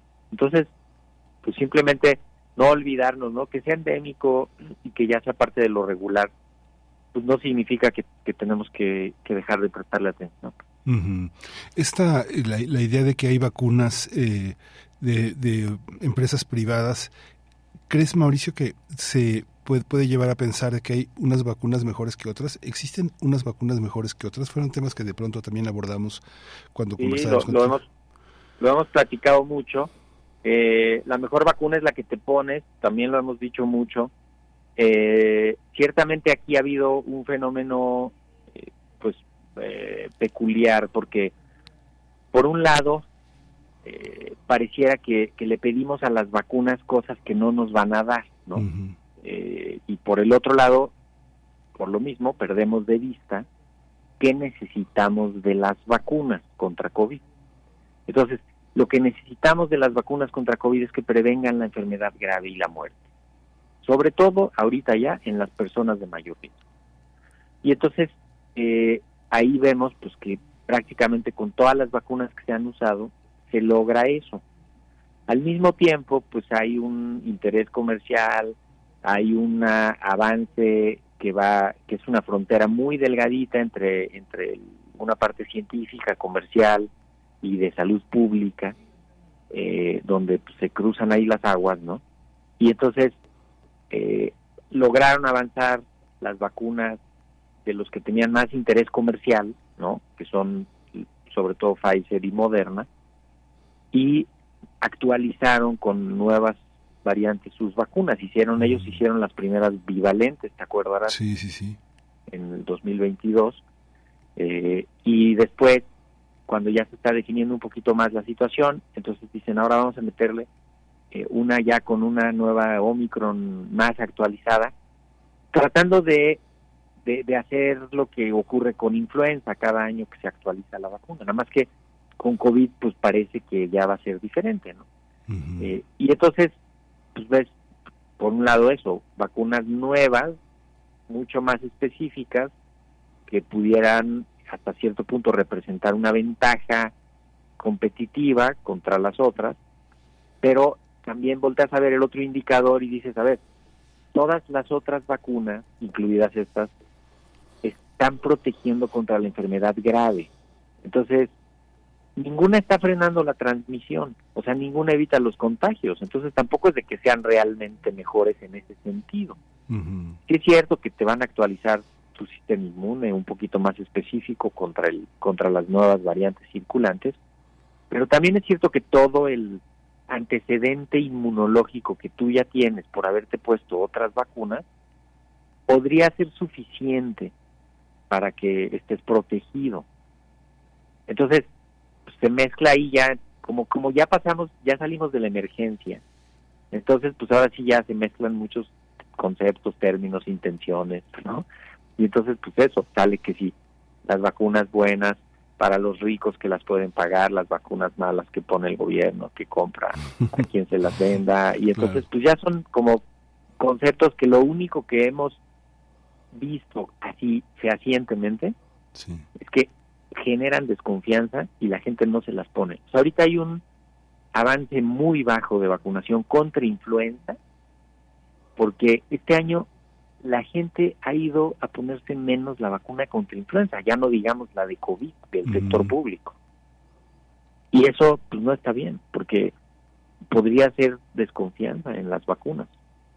Y necesitamos fortalecerla, ¿no? O sea, el, el mensaje final es, todas las vacunas disponibles son seguras, son efectivas, son de calidad, y cualquiera de las vacunas sirve para prevenir la enfermedad grave y la muerte sobre todo en los grupos de riesgo, que es donde hay que concentrarnos. Ahora a mí, en las últimas semanas, sobre todo cuando empezó a venderse en farmacias, me, buscó mucha gente para preguntarme si se la ponía, ¿no? Y era gente que se acababa de poner un refuerzo de Ardala hace poco, o que ya tenía no sé cuántas dosis y que no es persona de riesgo.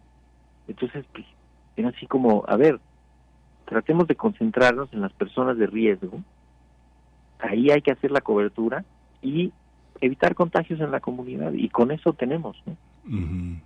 Es curioso también porque, bueno, mucho, de las vacunas quedaron abiertas para toda la población, no solamente para la población asegurada o que tiene, tiene este, la medicina pública, sino que, es el acceso. Ya será una cuestión personal por cuestiones de tiempo, de posibilidad de pagarla, de este poder hacerlo. Mucha preocupación, Mauricio, está en el, en el caso de los niños, que este, siempre se esperó cuando se establecieron las primeras vacunas poder llevar a, a los niños y ha habido muchísimos casos de muchísimas enfermedades respiratorias, exclusivamente respiratorias, no acompañadas a veces ni, ni, ni, con gran fiebre, ni con diarrea, ni con otro tipo de síntomas, en niños, ¿no? que uno podría pensar, pues puede ser una influenza, será necesario hacer un diagnóstico de laboratorio o esperamos a que reservado con hidratación, con buena alimentación, con el sueño adecuado, vuelva a sus actividades normales sin necesidad de hacer una un estudio de laboratorio? ¿Cómo, cómo ves esa observación en niños? Eh? Sí, pues bueno, en, en, en, los pequeños también se vio, ¿no? Que en comparación con los adultos, pues el COVID estaba, o sea, fue muy diferente. No quiero decir que no fue un problema, ¿no? Pero fue diferente.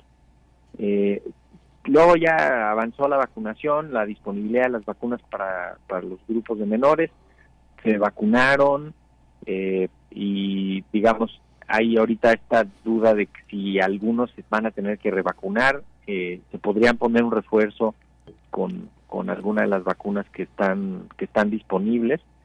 Eh, y, y lo que estamos viendo por ejemplo es que ahorita la mayoría de las infecciones graves respiratorias en, pequeñitos es por el virus inicial respiratorio. Entonces eh, ya seguramente vamos a empezar ya con el el debate de ver si metemos la nueva vacuna contra virus incisional respiratorio así en general o cuando menos en los grupos de riesgo. Eso ya falta un minuto ¿eh? para que para que comience esa demanda. Pero también lo que nos traduce es que podría ser que hay un control inadecuado de la transmisión de los microbios en el en la comunidad. Eh, Entonces ahí habría que poner atención, reforzar las medidas básicas, eh, sobre todo alrededor de los que tengan síntomas, que son, pues tampoco, o sea, eso ya no es población general, ¿no? Quien tenga síntomas, pues que se ponga un cubrebocas, que falte a sus actividades cuando menos los días que tiene más síntomas, que se promueva la ventilación, que no conviva con personas de riesgo, este y que pues si se puede busque el diagnóstico para poder hacer algo así en consecuencia, pero pues es parte del, de, la nueva de la nueva etapa en la que estamos. Esperemos que pues que haya vacunas disponibles para los grupos de riesgo principalmente y que se haga pues este manejo adecuado de la, de la transmisión en la comunidad. Yo creo que ahí es donde, donde tenemos que concentrar nuestras acciones. Sí, y la, la, este, todo esto que viene accesorio también, que son la, las comorbilidades, tal vez, no sé, uno va a la medicina pública y de entrada, y de entrada te miden la cintura y te dicen, usted es candidato a muchísimas enfermedades, aunque estés pasado 5 centímetros o 7 centímetros, ya eres, un, eres una persona con comorbilidades ¿Cómo, cómo e, entender esta parte? ¿Crees que haya una, una evolución en nuestra, en una, en un gran sector social para entender esta parte de cuidarnos, de cuidarnos más de una manera mucho más clara? Sí, lo que quedó claro con COVID es que tener comorbilidades quedó clarísimo que era un factor determinante en, el riesgo de con COVID. Y lo, ya lo había visto la gente con influenza, ¿no? Algunos, con otras enfermedades, pero con COVID fue apabullante. O sea, se dio cuenta la gente que eso, tener diabetes, tener hipertensión, tener sobrepeso, obesidad, tal. Entonces sí se puso sobre la mesa ese tema. Ahora ya, ya vamos a empezar a tener acumulado cierto tiempo porque ya del, del etiquetado claro, de la acumulación de los impuestos a los a los refrescos, ¿no? Eh, de la toda la normatividad sobre la, la comida de bajo aporte nutricional. Entonces, eso no va a dar resultados rápido, pero puede tener un impacto positivo en la, en la población en los siguientes años y sí se ha desarrollado esta cultura de la actividad física, de la detección temprana, de la alimentación pues un poquito más consciente como lo dijiste perfectamente, los condicionantes sociales de la salud pues hacen que la gente no pueda comer correctamente, que tenga que comprar lo más barato, lo más disponible. Eh, es difícil llevar comida a los centros de trabajo, no todos tienen refrigeradores, no todos tienen un lugar adecuado para calentar y para comer y tal. Entonces, ese es otro cambio que viene, que, que tenemos que, empujar, ¿no? El, de promover esto y desde luego pues, la actividad física y una cultura de la, de la vida saludable. Eh, seguimos teniendo números vergonzosos de, de sobrepeso y obesidad infantil, este y pues todos los otros riesgos que, que se que se abren, ¿no? Con falta de vacunación, esto, las instituciones no alcanzan para todo lo que lo que está ocurriendo necesitamos pues eso una un cambio en la estrategia para para pues apostarle más a lo preventivo reforzar la medicina curativa eh, y, hacer pues eso que, que, que la salud empiece en la casa. Sí pues Mauricio, muchas gracias. Otro de los espacios que se abrió pues fue el de la salud mental y bueno, ya lo ya lo hablaremos, ya organizaremos algo que también se te pueda se te pueda este que se te pueda ocurrir, que consideres necesario. Estamos estamos al tanto, querido Mauricio. Feliz año, muchas gracias por tu presencia siempre aquí en Primer Movimiento. Con muchísimo gusto, Miguel Ángel, te mando un abrazo, un abrazo a todo el equipo y recordar ahorita esta primera semana y la que sigue son determinantes para romper los contagios, ¿no? Si alguien va a ir a una reunión, tiene síntomas, pues póngase el cubrebocas, eh, aíslese, si puede no ir mejor, pues vaya, hágalo por, por vías remotas, este, y, tratar de evitar los contagios al máximo para frenar la transmisión eh, y pues, proteger sobre todo a los más vulnerables. Les mando un abrazote y estamos en comunicación. Muchas gracias, Mauricio. Hasta pronto. Vamos a hacer una pausa, vamos a hacer una pausa musical con la curaduría de Bruno Bartra. Vamos a escuchar eh, de la Sinudak Sayada de Omar Suleiman en el, con el Cronos Quartet.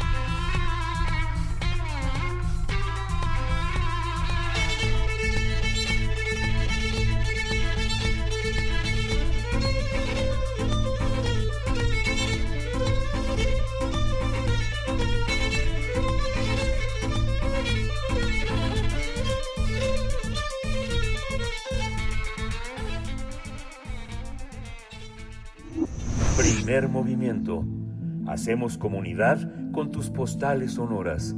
Envíalas a primermovimientounam.gmail.com Nota Internacional.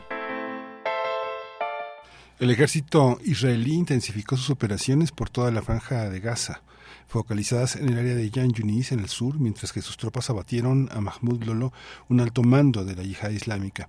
Un portavoz militar informó que las fuerzas israelíes atacaron a milicianos que lanzaban misiles antitanque. Además, aseguró que las tropas aseguró que las tropas intensificaron sus operaciones en el área, atacando infraestructura de los milicianos sobre y bajo tierra.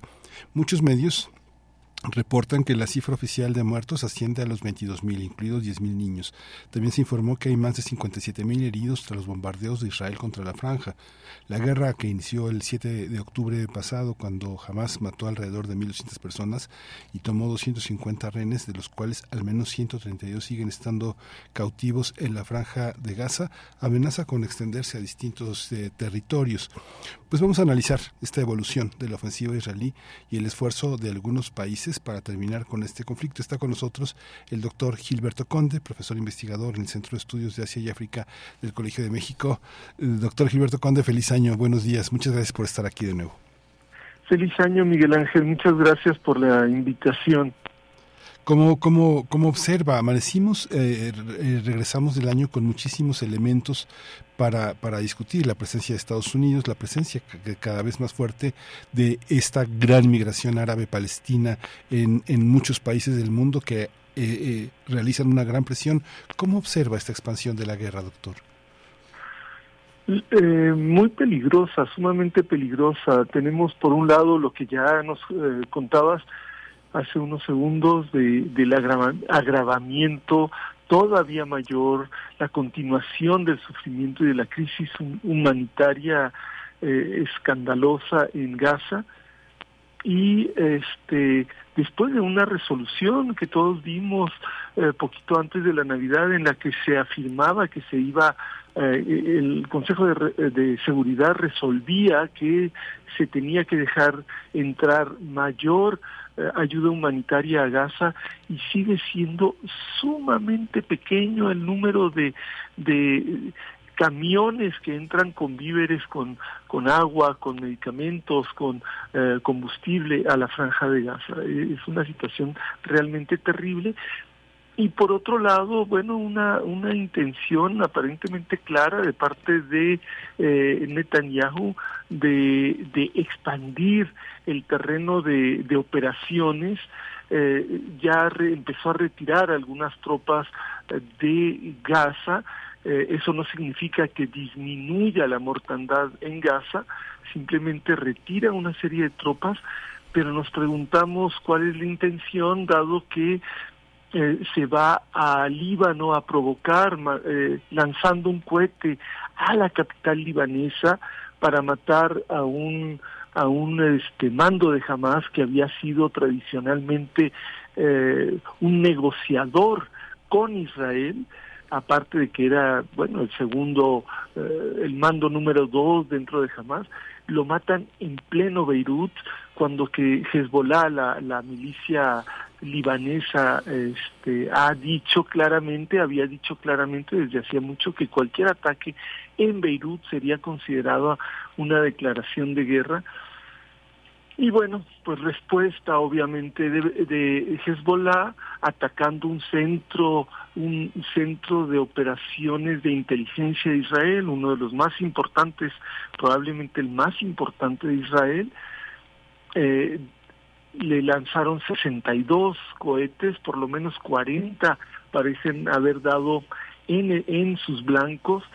Y, eh, y bueno, respuesta de Israel en el mismo sentido, una situación que corre el riesgo de agravarse severamente y arrastrar a Estados Unidos en la guerra, eh, provocando una guerra regional de la que difícilmente podemos ver eh, el límite de la extensión que pueda eh, alcanzar. Hay una hay un hay un tema que pareciera que Estados Unidos está cada vez más al, tanto que son el de las ambiciones políticas de, de Netanyahu que podría ser una un, un, un momento en, en estos dos aliados que podría frenar parte de esta, de esta expansión. ¿Cómo, ¿Cómo lo observa usted, doctor? ¿Netanyahu realmente se está convirtiendo en, un, en, en, ese, es ese monstruo que se ve desde fuera? Bueno, Netanyahu es, digamos, hay dos aspectos importantes para entender esta, esta posición de Netanyahu. Por un lado, es un tipo sumamente ambicioso y que tiene eh, problemas con la justicia por escándalos de corrupción muy graves. Tiene tres juicios abiertos, más los que se puedan acumular en el futuro, pero tiene tres fuertes eh, casos de corrupción en los en los tribunales dentro de Israel, lo, lo que hace pensar que para él es crucial mantenerse en el poder para no pisar la cárcel eso por un lado, pero, pero yo creo que es un problema que va más allá. Eh, eh, por, hay que entender que Netanyahu viene de la parte más radical del partido eh, de derecha israelí, es la parte que se ha opuesto a la creación del Estado palestino y de hecho Netanyahu lo ha dicho en repetidas ocasiones, se ha vanagloriado de haber impedido la formación del Estado palestino junto al Estado de Israel, es decir, se ha opuesto a una paz real. Eh, pero no solo eso, a el actual gobierno de Netanyahu no solo lo conforma él, sino que ha incluido en ese gobierno para poder obtener la mayoría parlamentaria requerida para conformar gobierno, ha incluido a los partidos más ultraderechistas dentro de Israel, que son partidos pequeños, pero con una visión de, de del mundo que es completamente, eh, digamos, eh, por decirlo moderadamente, está basada en la religión pero de una manera eh, exagerada, es decir, eh, plantean cosas que se dicen en la Biblia hace 2500 años como si fuera algo para hoy. y, y, y quieren, ellos quieren, no quieren que exista ni Gaza ni, ni Cisjordania, esos partidos quieren un Israel que incluya a Gaza y a Cisjordania, pero sin los palestinos. Entonces, eh, todo pareciera indicar que Netanyahu está aliado al 100% con estos partidos que tienen esa visión extremista de las cosas y, y los otros partidos, digamos, aparentemente mayoritarios, pues eh, se ven sometidos a esta, bueno, mayoritarios en comparación, ¿verdad?, con estos partidos pequeños de ultraderecha, parecen, pues simplemente están siendo arrastrados en una vorágine en torno de esta guerra, pero en la, en la que la agenda de estos partidos eh, que quieren expulsar a los palestinos de sus territorios y expandir aún más el Estado de Israel dentro de esos territorios, pues eh, parece dominar.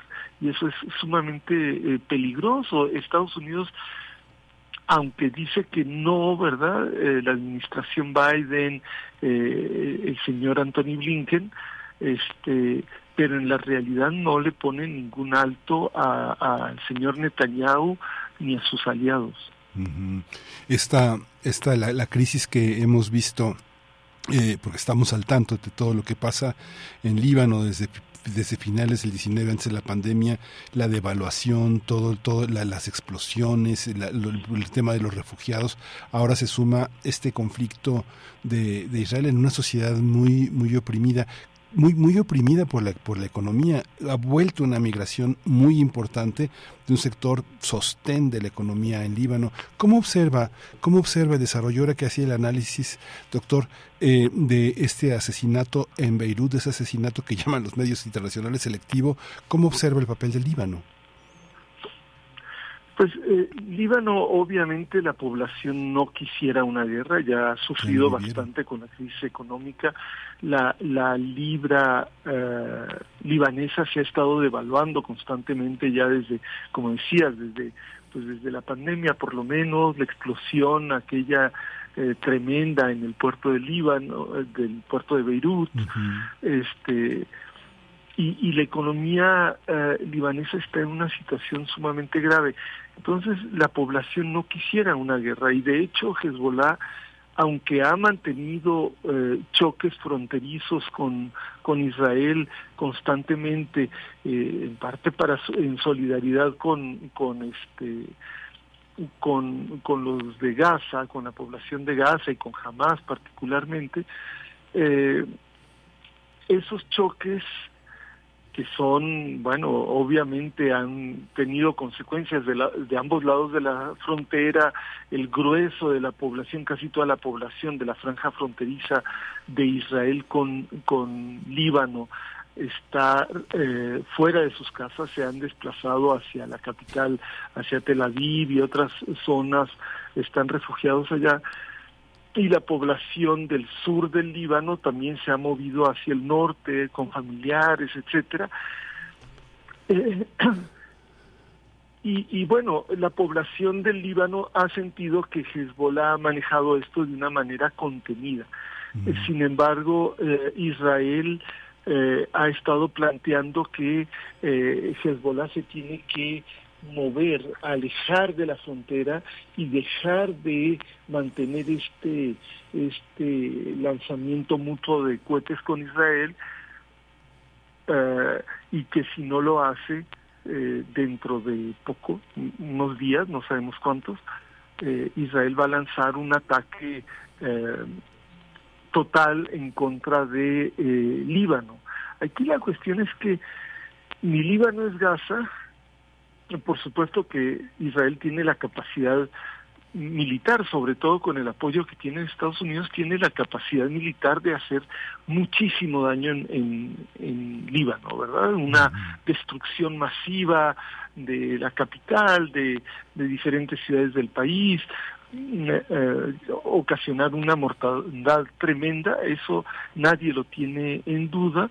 Sin embargo, Hezbollah, eh, digo, en Líbano está Hezbollah y Hezbollah es una organización mucho más poderosa que jamás y que puede responder y ocasionar sin duda mucho menos daño del que Israel puede ocasionar, pero sí puede ocasionar daño, un daño importante este eh, dentro de eh, Israel este y, creo que la cosa se puede poner muy fea lo cual ocasionaría sin duda la entrada a la guerra ya más directamente, porque no es que no haya estado, ¿verdad?, involucrado Estados Unidos en esta guerra, no eh, concretamente en Gaza y menos en Cisjordania, pero sí en Irak, sí en Siria, sí en el Mar Rojo frente a Yemen, pero una entrada pues ya más más completa de Estados Unidos en apoyo de Israel eh, en contra de Hezbollah, eh, pero eh, no hay nada que garantice que la flota estadounidense, la flota de guerra, la armada, la pequeña armada que tiene Estados Unidos en el Mediterráneo para amedrentar a, a Hezbollah, sí puede tener eh, afectaciones físicas por la respuesta de Hezbollah ante una, una campaña mayor de parte de Israel. Entonces, eh, si, si ocurre eso, eso puede desencadenar nuevos, nuevos problemas, nuevos eh, actores que participaran en la guerra, particularmente Irán. Y, esto es importante porque Netanyahu desde hace 20 años, por lo menos, ha estado haciendo campaña por involucrar a Estados Unidos en una guerra contra Irán y, Estados Unidos se había rehusado siempre a hacerlo. Pero no sabemos si esta sea la gran oportunidad para eh, esos sectores de Israel que quieren una guerra con Irán para involucrar a Estados Unidos en una guerra con, con Irán y si ese fuera el caso, pues sería eh, realmente gravísimo porque las consecuencias pueden ser eh, tremendas, por supuesto, desde el punto de vista humanitario, geopolítico, pero también económico y para el mundo entero. Sí, y es que muchas, como lo señala doctor, muchas organizaciones están, eh, que no están involucradas directamente en el conflicto, sí están, forman parte de toda esa dinámica religiosa, social y política que está en esas pequeñas células que están en ciudades muy distintas, en Irak, en Irán, en Líbano, este, eh, y que forman parte de todo este horizonte. ¿Usted cree, pensando en las consecuencias que eh, muchos 107 eh, periodistas hasta ahora han muerto, gente que es muy especializada en la defensa civil, eh, más de 300 personas de los equipos médicos han, muerto. Quien nosotros vivimos una realidad local, a veces que no, no alcanzamos a percibir todas las tensiones que se viven, no sé, por ejemplo, un especialista como usted que debe de observar, por ejemplo, la cobertura de la BBC, eh, que tiene 125 países por lo menos eh, activos con periodistas de distintas nacionalidades. Muchos hablan árabe, muchos hablan, eh, hablan hebreo, la Deutsche Welle, la RAI, la, la, la, televisión y la radio francesas. Hay una tensión, no sé, pienso en París y en el Instituto del Mundo Árabe y la, y la confrontación en Londres con todos los institutos que hay y toda la, todos los centros en los que se cruzan todos los días personas ¿Cuáles son las consecuencias que usted puede, puede observar con colegas, con amigos, con en esta, en esta visión privilegiada que usted tiene para observar esta geopolítica desde lo más pequeño hasta lo más, este, hasta lo más eh, técnico, ¿no? Pues eh, sí, hay, hay muchos peligros, hay muchos demonios que se desatan con esto, ¿verdad? Eh, ya se ha hablado de que ha aumentado tanto el antisemitismo como la islamofobia en, distintos países. Hay amenazas sobre eh, la población judía que no pues no se le tiene eh, por qué responsabilizar de lo que haga el Estado de Israel. este, y también se ha, eh, este, ha habido ataques en contra de musulmanes, árabes, palestinos o incluso gente que simplemente pudiera parecer que lo fuera. Este, y, tampoco es justificable, por supuesto, pero esto, este tipo de, de ataques, desgraciadamente, es, es muy probable que, que aumenten, ¿no? Y que, y, por ejemplo, este entorno de eh, competencias eh, deportivas que se puedan hacer, que pudiera haber atentados, todo ese tipo de cosas lo están, deportivas o de otro tipo, ¿verdad? Congregando eh, números masivos de gente, pues están preparándose ya los los servicios de inteligencia y servicios de, de policía, incluso de los países más ricos, para prevenir ese eh, posibles repercusiones a esa escala. A mí me parece totalmente desgraciado esto, eh, en muchos sentidos del término, eh, porque todo esto se podría evitar. E incluso la regionalización se podría evitar este problema con Hezbollah se podría evitar, el problema con los Husis en el Mar Rojo, ya se le podría poner un término mañana si se declarara un cese al fuego de parte de, de, Israel y de Hamas, que se retirara Israel de la franja de Gaza, eh, ya está completamente destruida, dicen, no, es que eso sería una victoria para jamás. No, momento, sería una victoria para la paz, sobre todo si eso es seguido inmediatamente de una solución que le pueda parecer eh, legítima a ambos pueblos en, en términos de la creación de dos estados, de un estado palestino que conviva en paz con el Estado de Israel, eso sería una, una cuestión eh, que podría ponerle freno a posibles ataques futuros, podría evitar que se repitiera ataques como el del 7 de octubre, pero también esta destrucción eh, realmente absurda y, e inhumana de la población de Gaza, se podrían evitar estas cosas y yo la verdad no veo cómo pueda perjudicar esto ni a Israel ni a Estados Unidos.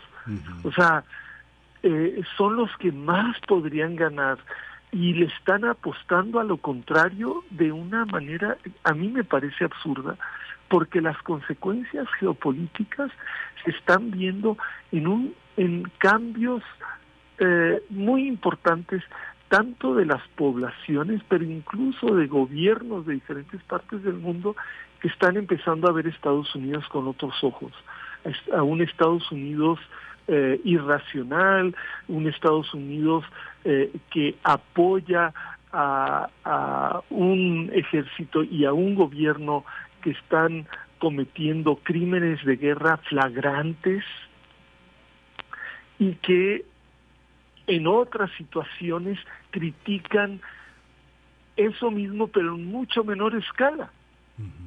Entonces, eh, ¿cuál es la coherencia de todo eso? No se entiende y está llevando a, un, a, movimientos geopolíticos, movimientos financieros, movimientos económicos incluso, eh, que, no benefician a Estados Unidos a escala internacional.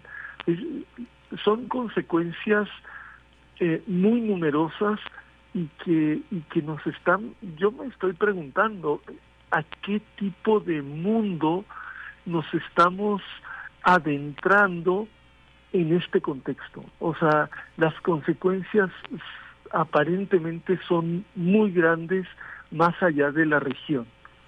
Pues muchísimas gracias. Nos quedamos, nos quedamos con esa pregunta, doctor Gilberto Conde. Gracias por estar con nosotros, por su generosidad y pues le deseamos muy buen año. Este, muy buen año quiere decir hacer lo que nos gusta y hacerlo bien y tener a los nuestros cerca y sanos y bien. Muchas gracias, doctor. Muchas gracias, Miguel Ángel. Lo mismo para ti, eh, tus seres queridos, y para todo el equipo de Radio NAM y para su audiencia maravillosa. Muchas gracias, doctor. Vamos a ir con una, eh, en la curaduría de Bruno Bartra, vamos a escuchar eh, Savoir de Luis Attaque.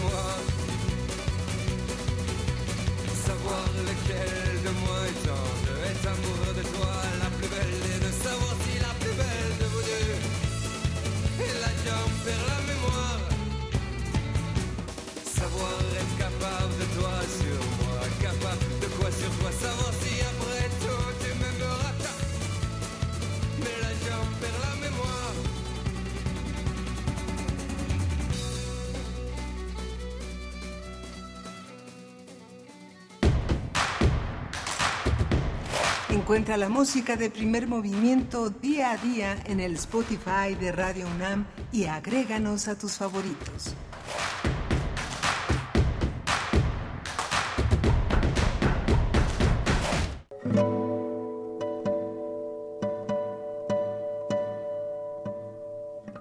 Hola, soy Ana Lara y los invito a descubrir quiénes son los compositores contemporáneos, qué escriben y quién los interpreta. La cita es todos los miércoles a las 18 horas en Nació una nueva música, por supuesto en Radio UNAM 96.1 FM, Experiencia Sonora.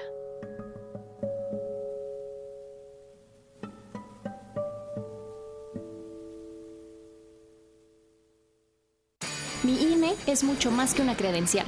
Con mi INE participo, alzo la voz y decido con libertad sobre lo que quiero para mí, para mis amigas, para mis amigos, para mi familia. Nuestra generación busca respuestas y tiene mucho que aportarle a México. Si ya cumpliste 18 años o los cumples antes o el 2 de junio, tramita tu INE, infórmate, decide y vota. Tienes hasta el 22 de enero. En estas elecciones, con mi INE participo. INE. Si tramitaste tu INE en el 2022 y no la recogiste, tienes hasta el 29 de febrero para hacerlo. Si no lo haces, será destruida porque así lo establece la ley y perderás tu registro en el padrón electoral. Evita realizar nuevamente el trámite. En las próximas elecciones, tu decisión es importante. Y recoger tu INE también. INE. Habla Xochil Gálvez. Hablemos del derecho de piso. Digamos la verdad de cómo el país entero vive extorsionado por la delincuencia y el gobierno no hace nada. Que millones de mexicanos sufren las extorsiones sin poder decir nada por miedo. Para colmo, luego llegan los extorsionadores de la nación a decirte que si no los apoyas te quitarán los programas sociales. Son iguales. Mejor hagamos juntos un México de de veras. Xochitl, mereces más. Precandidata única a presidenta. Propaganda dirigida a militantes y simpatizantes del PRI. PRI. Esto no es un promocional. Esto es un manifiesto. Contra la velocidad. Contra el ruido. Contra el algoritmo. Contra la individualidad. Contra lo que nos divide. Contra la automatización. Contra los likes. Contra las tendencias. Contra el consumo. Contra todo aquello que nos anestesia. Las pequeñas parolas. Un bálsamo contra la modernidad. Todos los jueves. 10 de la noche. Resistencia modulada. Radio UNAM. Experiencia sonora. Claudia Sheinbaum, presidenta, precandidata única, Partido Verde. Mensaje dirigido a afiliados e integrantes del Consejo Político Nacional del Partido Verde Ecologista de México. Estamos aquí para refrendar nuestro apoyo a la doctora Claudia Sheinbaum, una científica que ha estudiado el fenómeno del cambio climático. Realmente somos un equipo de trabajo. Toda mi vida me dediqué a estudiar el medio ambiente. Para mí el ambientalismo es parte de mi causa. Y la causa esencial del Partido Verde es esa, es la protección del medio ambiente. ¡Que viva el Partido Verde! En la Ciudad de México gobernó una científica de la 4T que nos cambió la vida. Y ahora nos movemos por los cielos y en segundos pisos. Con transporte eléctrico moderno. Ahora la ciudad es la que tiene más puntos de internet gratuito del mundo. Construyeron dos plantas de reciclaje de basura, las más grandes de América Latina. Y la planta solar más grande en los techos de una ciudad. Imagínate, ella es precandidata a presidenta de México. Esto es honestidad, resultados y amor al pueblo. Claudia Sheinbaum, presidenta, precandidata única de Morena. Mensaje dirigido a militantes, simpatizantes y Consejo Nacional de Morena. Habla Claudia Sheinbaum, precandidata única a la presidencia de México por el Partido del Trabajo. Porque esta revolución, esta cuarta transformación de la vida pública va a continuar en nuestro país. Que siga la 4T. Mientras unos hablan de lo nuevo y otros de lo viejo, nosotros continuamos con lo bueno. Más estudiantes con becas, apoyos para madres solteras, nuestros adultos mayores sin hambre. Nunca voy a traicionar a nuestro movimiento ni al pueblo de México. Claudia Sheinbaum, presidenta, precandidata única. Mensaje dirigido a militantes y simpatizantes del Partido del Trabajo. PT es 4T. Queremos escucharte. Llámanos al 55 36 43 39 y al 55 36 89 89. Primer movimiento. Hacemos comunidad. Hola, buenos días. Ya son las nueve de la mañana con seis minutos, cinco minutos. Ya son las nueve con cinco minutos en esta en esta mañana de 8 de enero. eh, inician las labores en nuestra universidad, las labores académicas, las administrativas. todas las labores, eh, porque se inician también los cursos intersemestrales, los cursos que forman parte de, las, de la preparación de ingreso al posgrado a finales de, enero, ya todas las actividades que están que forman parte de nuestra gran casa de estudios. Está esta mañana, estamos, estamos en el 860 de AM, en el 96.1 de FM Primer Movimiento en Facebook, P Movimiento en X, eh, está Jesús Silva hoy en los controles técnicos, el señor Jesús Silva, está Rodrigo Aguilar en la, en la producción ejecutiva, está Carmen Sumaya desde muy temprano en la, en, en la cabina también, haciendo como parte de, del equipo que hace posible Primer Movimiento. Yo soy Miguel Ángel Quemain, mi compañera Berenice Camacho se incorpora el próximo lunes, eh, el próximo lunes a las, a las labores. Mientras tanto, tenemos eh, una oferta eh, interesante en esta. Hemos tenido la presencia del doctor Gilberto Conde, siempre muy puntual, siempre muy, muy, muy preciso en sus análisis, muy propositivos, muy interesantes sobre la ofensiva israelí contra Hamas y toda la situación que vivimos en la Franja de Gaza y mucho más allá de las fronteras, porque es un tema que nos importa a todos. Vamos, tuvimos también la presencia de Mauricio Rodríguez con el tema de las vacunas, las nuevas vacunas, toda la comorbilidad de la que debemos cuidarnos. Esta primera semana, dice Mauricio Rodríguez, que es muy importante, es definitiva para poder transitar de buena manera hacia el mes de, enero muchas enfermedades eh, este, infecciosas respiratorias que hay que atenderse, no hay que espantarse, pero hay que atenderse, seguirse lavando las manos, usar cubrebocas, separarse de las actividades eh, laborales cuando se tiene un riesgo de contagiar a los demás, tener sana distancia en, en actividades y en grupos en los que pues uno no, no, no tiene, tiene muchísima gente alrededor. Y vamos a tener en un momento más la poesía necesaria. Vamos a conversar con eh, Silvia Marcos. Ella ha publicado un libro maravilloso, un libro extraordinario, una poética de la insurgencia zapatista. Se cumplen eh, 30 años de, este, de esta emergencia del ejército zapatista en el escenario nacional. El primero de enero de 1994 amanecimos con un, eh, con una, con un simbolismo, un reloj que marcaba el presente, el primero de enero de 94 y otro presente y otro pasado que era presente, un reloj que el subcomandante Marcos señalaba como parte de una, de una deuda histórica del país hacia las comunidades originarias. Todavía les llamamos indígenas. Hemos discutido el tema con Federico Navarrete y el tema de lo indígena es un tema que este un concepto que el Estado mexicano ha, ha elaborado para ponerse de acuerdo con las culturas originarias y tratarlas por igual a todos, aunque la diversidad lingüística, las más de 68 lenguas que tenemos en el país sean distintas.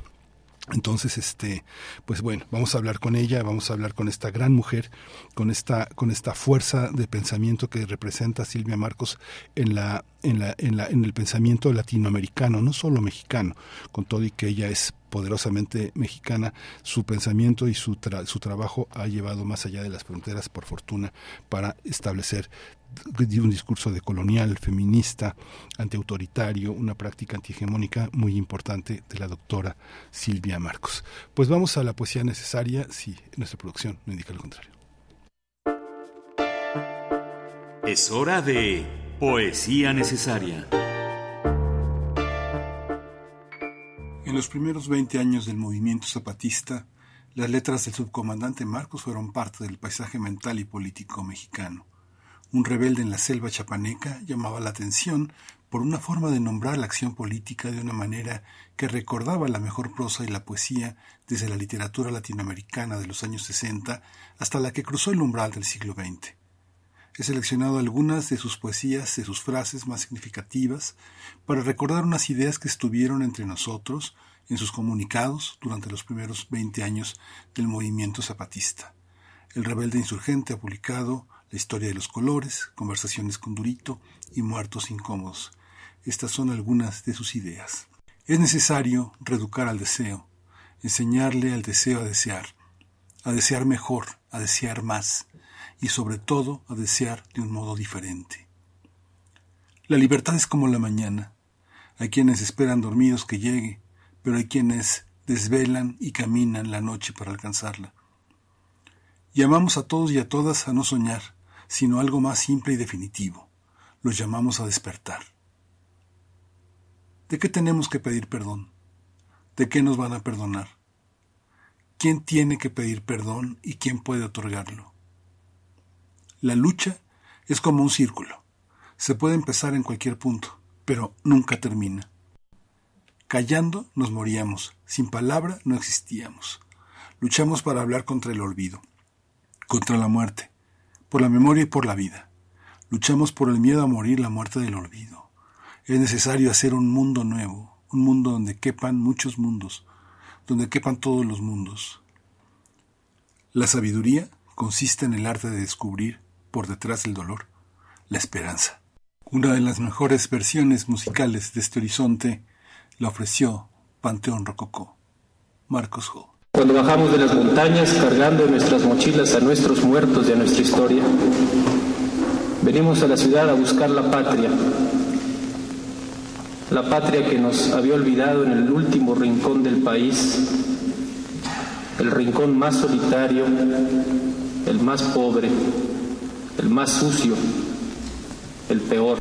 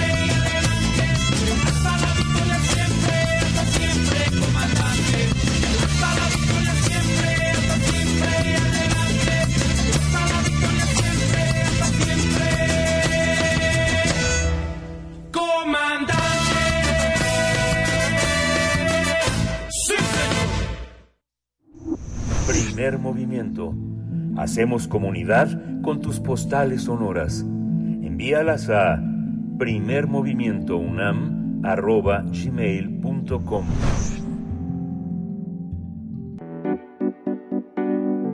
La mesa del día. Desde su irrupción pública el 1 de enero de 1994, el zapatismo llevó a cabo una respuesta, una apuesta transformadora desde abajo y a la izquierda, con nuevas formas de interpretar la política como un combate a la destrucción, miseria, opresión, muerte. Este es el espíritu que recorre las páginas de una poética de la insurgencia zapatista de Silvia Marcos, publicado por ACAL. Es una historia donde las mujeres han desempeñado un papel protagónico desde fechas muy tempranas, no solo reivindicando sus derechos, en el seno de sus propias comunidades, sino también ocupando un papel activo en la organización política y social del movimiento.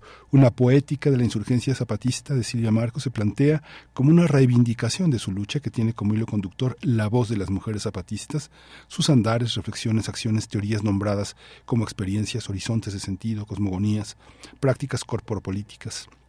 Esta poética es una conversación que tiene un transitar continuo entre la propia historia de la autora y las contribuciones de un movimiento que movilizó y convocó a la acción y reflexión crítica desde abajo. El próximo 17 de enero van a dialogar Juan Villoro, el escritor Juan Villoro, y la autora a las 7 de la noche en la librería Rosario Castellanos del Fondo de Cultura Económica, que está allí en Avenida Tamaulipas 202, en la esquina con Benjamín Gil, y está en la colonia Hipódromo Condesa. Silvia Marcos es una pensadora, investigadora, de los procesos de emancipación de las culturas originarias de América Latina y está en la línea. Silvia Marcos, bienvenida, buen año, feliz año. Qué privilegio conversar con usted. Buenos días. Silvia, ¿nos escucha? Bueno.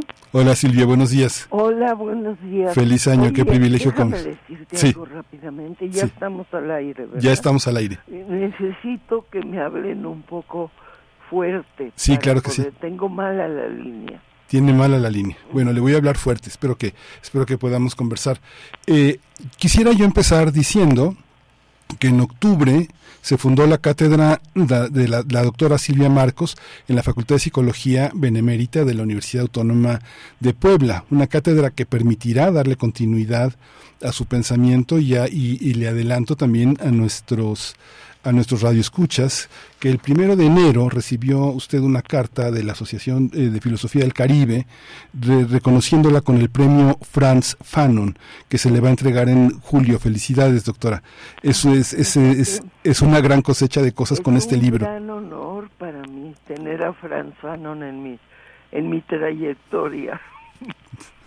Sí, qué maravilla. ¿Y qué libro, qué libro ha, ha entregado? No sé, de verdad, no sé por dónde empezar, porque eh, es una historia que tiene muchos años, yo creo que desde el inicio de su carrera, y que, eh, y que el arranque del zapatismo del que usted estuvo tan cerca desde el origen ha sido muy importante. ¿Por dónde empezar? Por esta voz de las mujeres que replantea mucho de lo que sabíamos, de lo que entendíamos por feminismo, por autonomía, por autogestión, por este por antihegemonía, cómo entender hoy a estos 30 años de distancia el papel de las mujeres en el zapatismo y para el país, doctora, para América Latina. Pues es lo, lo primero que yo puedo pensar es que es una esperanza. O sea, o sea que el, el- la manera como las zapatistas hoy en día, ahora cuando fue este, esta presentación en Dolores Hidalgo en el Caracol, Sí. hicieron una marcha preciosa de milicianas y milicianos que estaban trayéndonos la esperanza a todo México, porque están activos, están las mujeres además ocupan los mismos puestos que los varones, no están sujetas, están tomando decisiones, grandes decisiones, desde hace 30 años, cuando yo empecé a seguir el movimiento, la comandanta Ramona puso el, ejemplo. O sea, la comandante Ramona nos abrió los ojos a las feministas que ya estábamos luchando tanto por nuestros derechos y que eh, aparece una mujer indígena en ese movimiento de justicia social, el zapatismo, aparece una mujer comandanta y es indígena y es pobre y es de un, un barrio y de un pueblo muy oprimido y muy, ¿cómo te diré? Muy desconocido para todo México.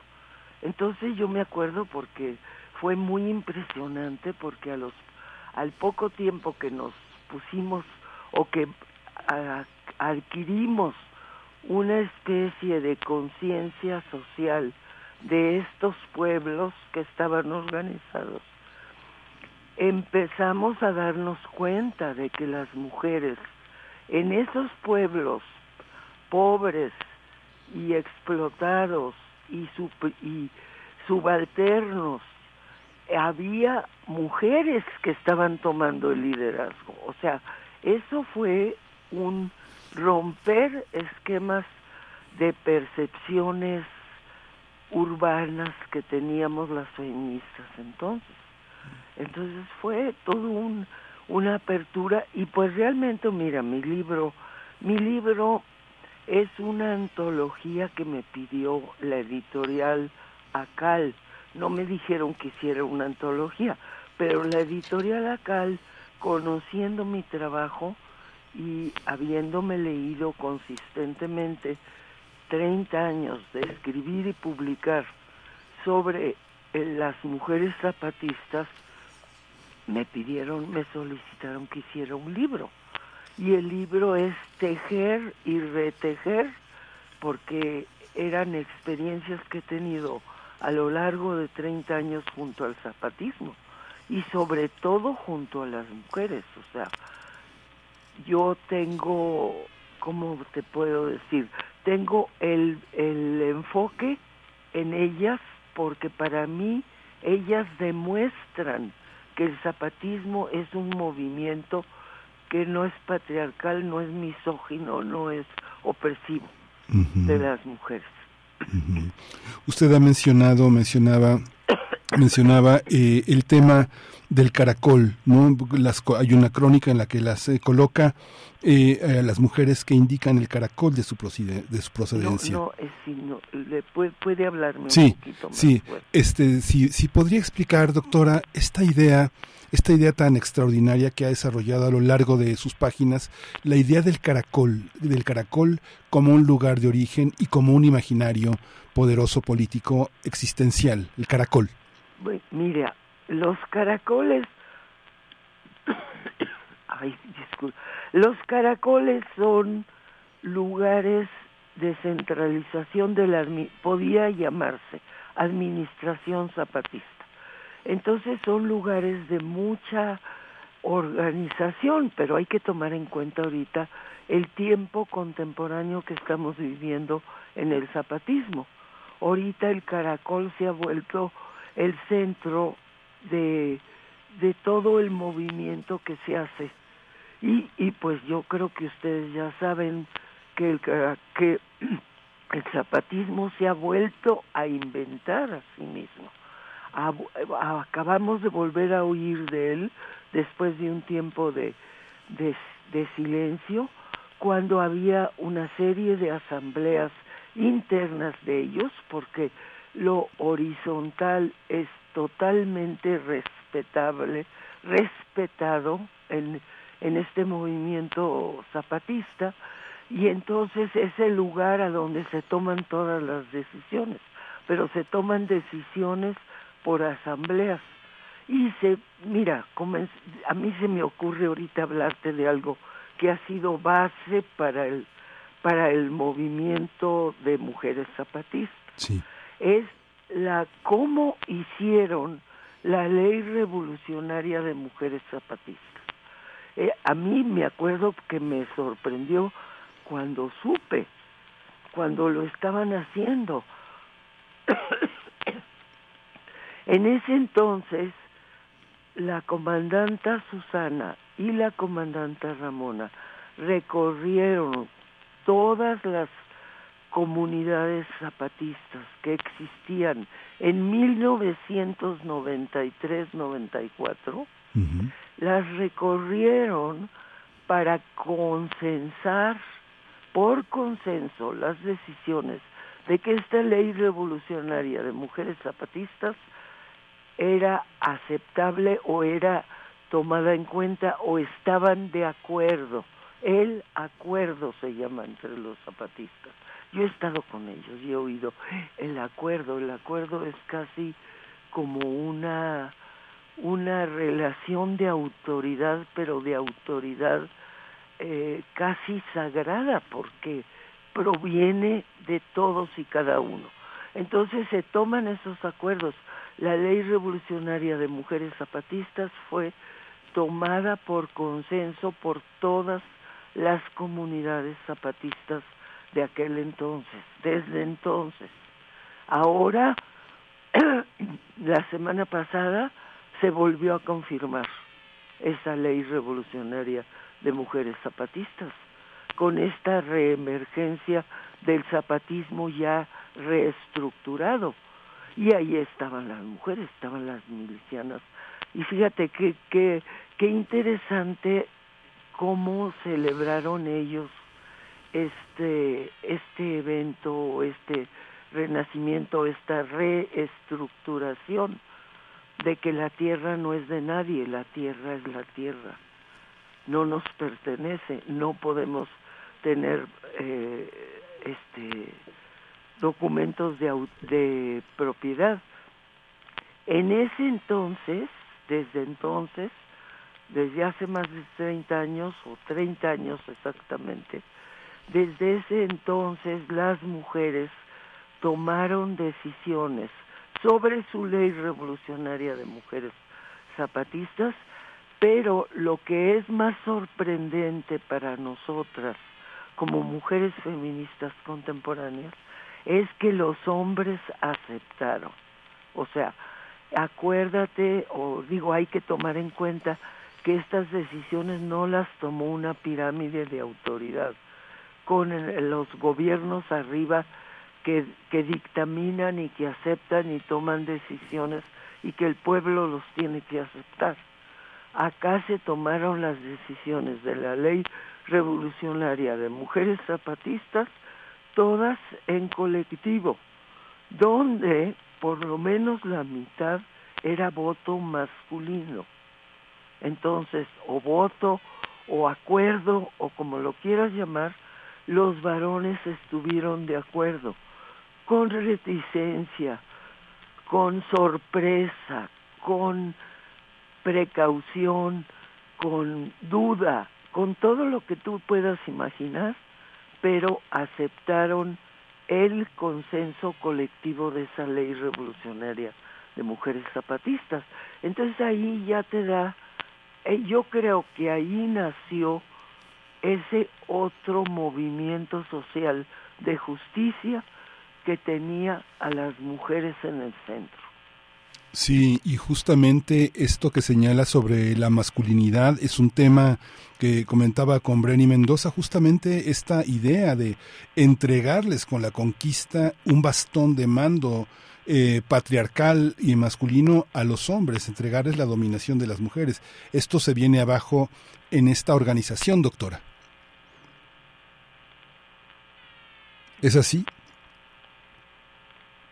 Tengo mala línea. Sí, le comentaba que, en una conversación con Brenny Mendoza tocábamos el tema de cómo se les cómo en la conquista los conquistadores le habían dado el bastón de mando patriarcal a los hombres como parte de las negociaciones de control de lo femenino. Esto se viene abajo en el zapatismo. Se viene, ah, sí, pues se viene totalmente abajo. Mira, hace unos años, cuando andaba Marichuy en las comunidades zapatistas, aparecieron las mujeres con bastones de mando. Entonces, ¿qué te quiere decir eso? Que porque mira, lo más interesante de todo esto que yo he hecho es que este libro mío de Acal pues recorre mis experiencias vistas a través mío como feminista urbana, porque pues tengo que aceptar que yo no soy indígena, yo soy una feminista urbana de los primeros tiempos. y, y lo que es más interesante es ver el proceso de cambio de la toma de autoridad de las mujeres zapatistas adentro del movimiento zapatista. Y ese proceso está explicado o retratado o narrado personalmente por mí por estos 30 años que yo he ido compartiendo con las zapatistas, observando, haciendo lo que se dice antropológicamente observación participante activista, estar con ellas viendo cómo van tomando, porque al principio evidentemente eran mujeres que habían emergido de las fincas cafetaleras, ¿eh? hay que tomar en cuenta eso. De esas fincas donde estaba Dolores Hidalgo, el caracol donde ahora se celebraron este los 30 años este de, la presencia del zapatismo, se, se celebraron ahora en un en un caracol que era una finca cafetalera explotadora y violadora de mujeres. Y las mujeres zapatistas comenzaron así, siendo parte de ese universo explotador y violador de derechos de las mujeres, que los usaban como esclavos. ¿Qué han hecho en estos 30 años? Es casi increíble, Miguel Ángel. Es todo una, ¿cómo dice uno? ¿Cómo tuvieron la fuerza, la consistencia? ¿Cómo el movimiento zapatista abrió esos espacios para las mujeres? ¿Cómo fundamentó para mí mi interpretación es el movimiento zapatista desde que emergió emergió enfocado en los derechos de las mujeres principalmente. ¿Por qué principalmente de las mujeres? Porque era un movimiento de justicia social. Y cuando se iban, veían lo que estaba pasando en ese campo, en ese campo de, de, de fincas cafetaleras, era el derecho de pernada. El, el, el finquero tenía derecho de violar a todas las muchachitas, ese era el derecho de pernada, violar a todas las muchachitas antes que nadie tuviera acceso a ellas sexualmente.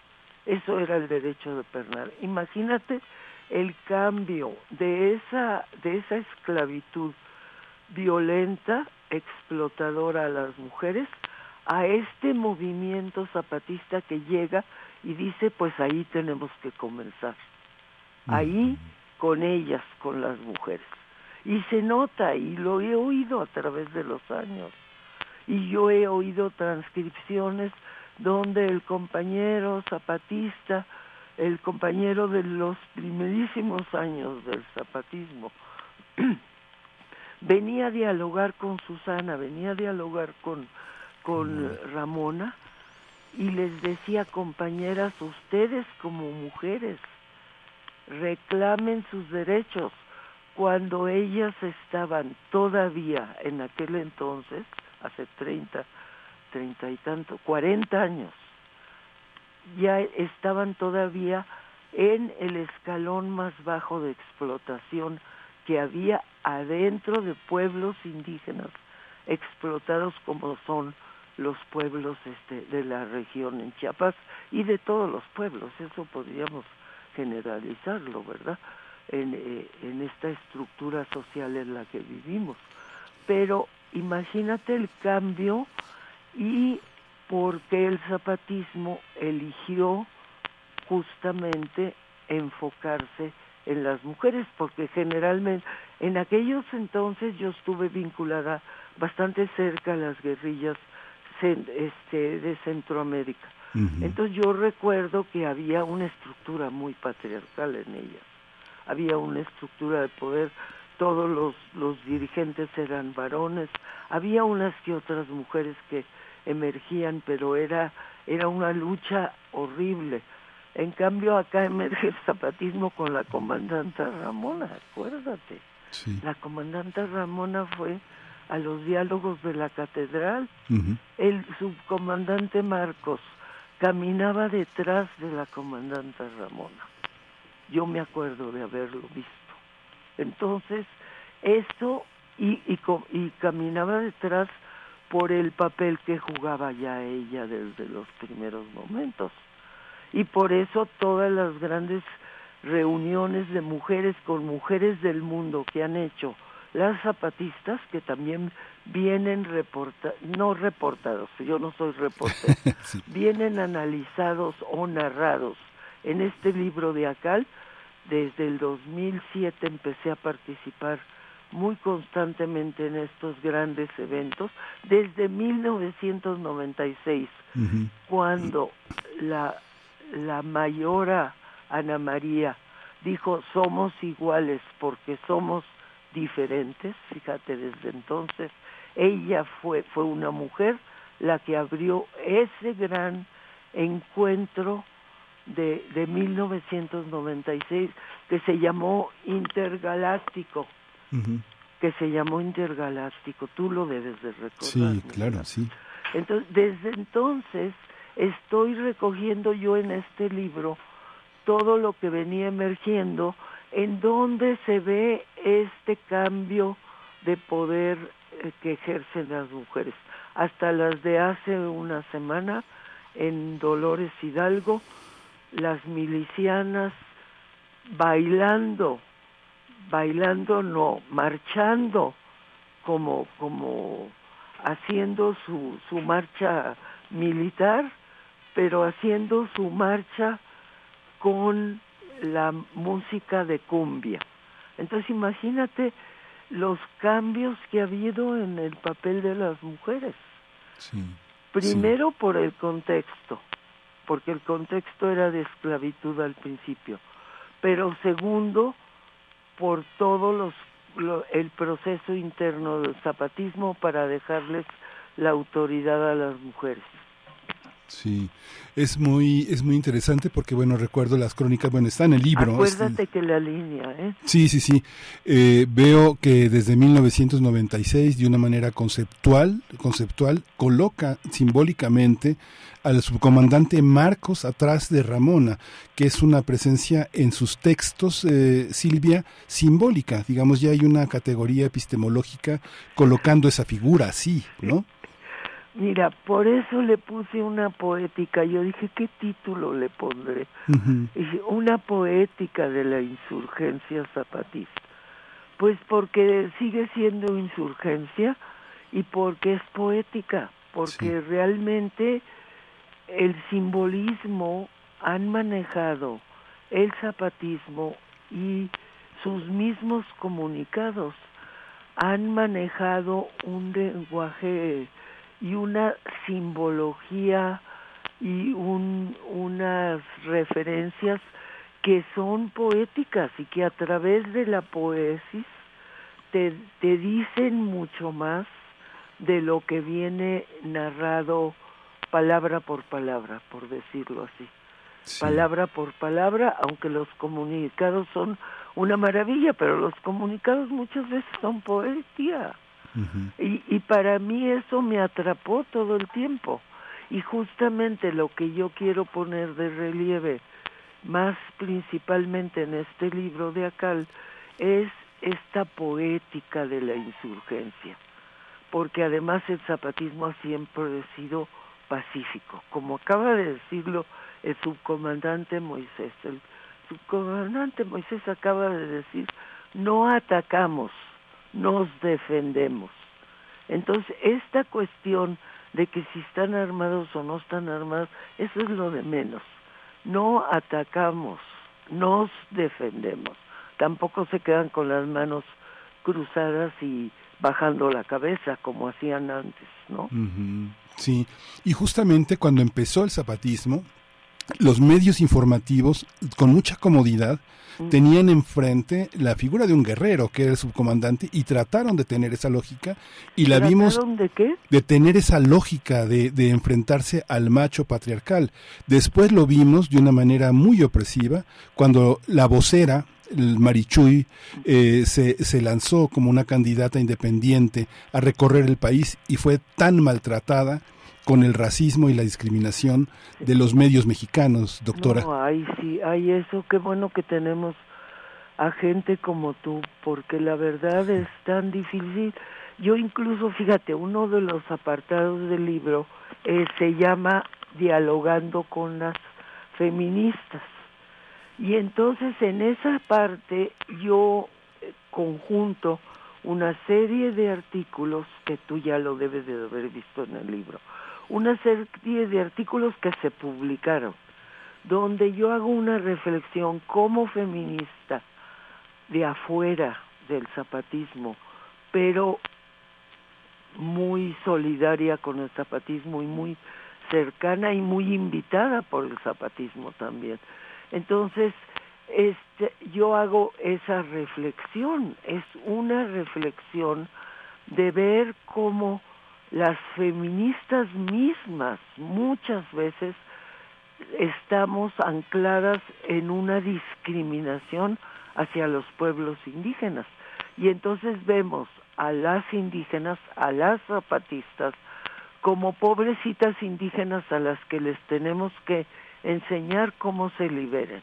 Por favor, yo y yo, hay unos, unos artículos en este libro que soy sumamente denunciante de ese tipo de feminismo, porque lo hay y lo sigue habiendo. Sí, hay una, hay una, hay un aspecto, doctora, que es muy interesante porque a lo largo del libro una cosa que usted muestra es que no ha estado sola nunca, ¿no? Digamos que la bibliografía que acompaña cada uno de los artículos muestra una red de pensamiento muy importante, desde León Portilla hasta el doctor López Austin, hasta Serge Grusinski, este Peter Furst, eh, Gary Gossen eh, y León Portilla, mucha gente que ha ido de la mano acompañando este pensamiento, un poco que este nunca ha estado sola, como, como la oportunidad de, de colocar todos estos libros como parte de su pensamiento es muy interesante. Pues fíjate, yo hago un tejido allí, pues un tejido muy complejo, ¿eh? muy complejo y al mismo tiempo muy eh, casi yo misma leyéndome ahora, este, leyendo, por ejemplo, el artículo sobre los derechos de las mujeres, cómo las mujeres indígenas interpretan los derechos humanos, que es todo un, una lucha que conjunta tantas luchas sociales, esto de los derechos humanos, y resulta que hay que deconstruir el concepto, porque el concepto como tal no tiene nada que ver con la vida de las mujeres indígenas. No se puede usar tal cual, porque primero que nada está basado en derechos de las mujeres como individuos y las mujeres indígenas no se conciben a sí mismas como individuos, siempre son parte del colectivo. Y por eso tú ves que emerge de allí como mujeres que somos, fíjate. Esa frase de como mujeres que somos es una frase que instala inmediatamente la lucha de las mujeres en lo colectivo. Le preguntaron a una primera que miliciana que se acercó a oír, una primera mujer zapatista o, o que quería ser zapatista, le preguntaron, ¿qué pensaste de esta asamblea, de lo que se habló? Esto estoy hablando en los primeros minutos que existió el zapatismo, que empezó a formarse. Ella nunca contestó, yo pienso esto, no. Ella contestó, como mujeres que somos, y por eso se quedó la frase. Y la frase denota la colectividad inmediata de lo que pudiera llamarse feminismo indígena. Ahora, volviendo a lo que tú dices de los de los autores Miguel Ángel, este León Portilla, este estos Gary Gossen, este todos estos este todos estos autores que yo que yo tejo son autores muy respetados que se habían quedado como desconectados y a través del, del zapatismo tienen una voz y un aporte que dar. Eso es lo que es interesante. Yo creo que a ellos, ¿cómo te diré? Ellos son los que salen honrados con, que los tome yo encuentra con el zapatismo, aunque parezca una cosa un poquito este curiosa, ¿verdad? Pero realmente estos grandes pensadores, etnohistoriadores, este se vuelven más grandes a la hora que yo conecto sus reflexiones o sus, su hermenéutica o su interpretación sobre los mundos indígenas de, de Mesoamérica, la conecto con este movimiento vivo que es el zapatismo.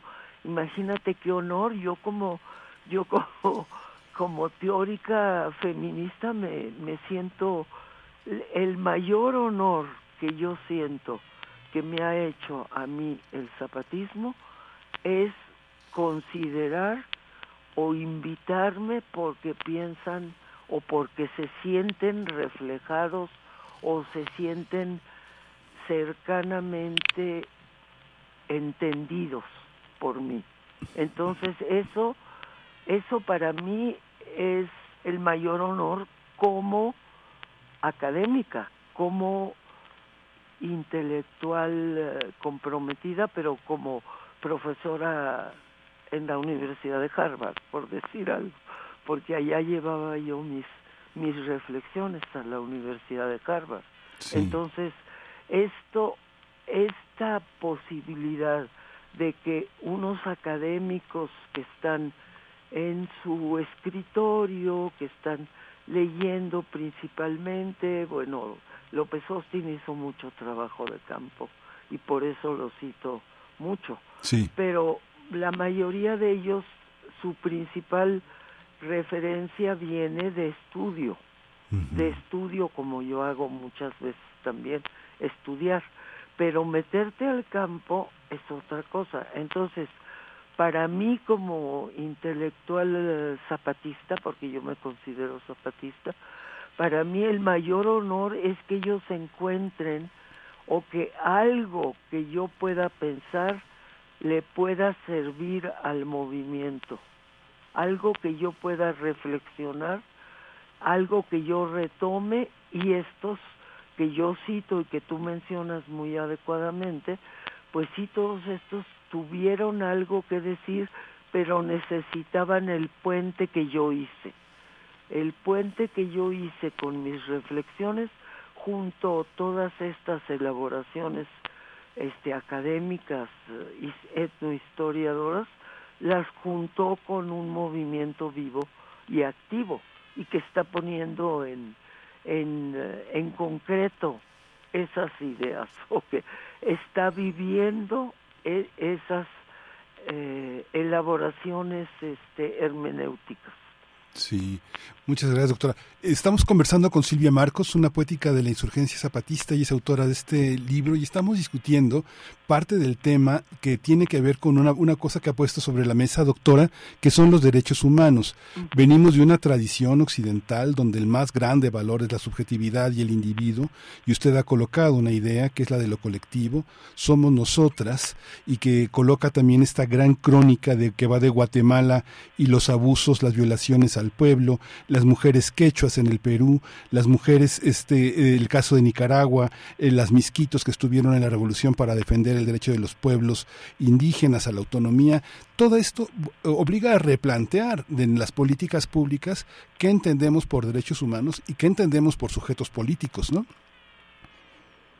Em, acuérdate la línea, Sí, eh, hace un recorrido en el tema de los derechos humanos. venimos de una tradición occidental donde el sujeto y la individualidad y esta pieza única que es el sujeto es lo que reina, pero usted coloca sobre la mesa en materia de derechos humanos el tema de lo colectivo, de somos mujeres, y hace un recorrido por Guatemala, por Perú y por las mujeres nicaragüenses. Obliga a replantear una red muy amplia que en las políticas públicas obligaría a replantear la noción de sujeto, ¿no? Pues exactamente, exacto, lo, lo ha sintetizado perfectamente. ¿Cómo, cómo replantearlo hoy? Vete.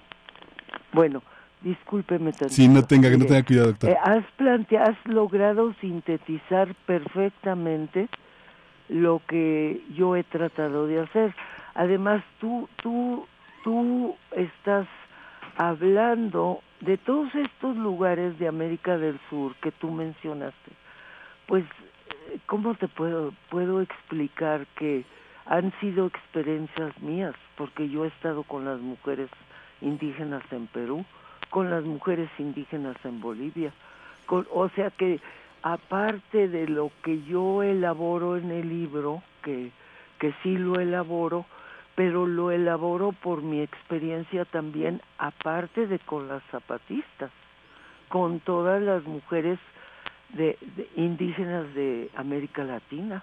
La realidad es que ahorita como tú me estás este preguntando, me estás ahora sí que de buen entrevistador.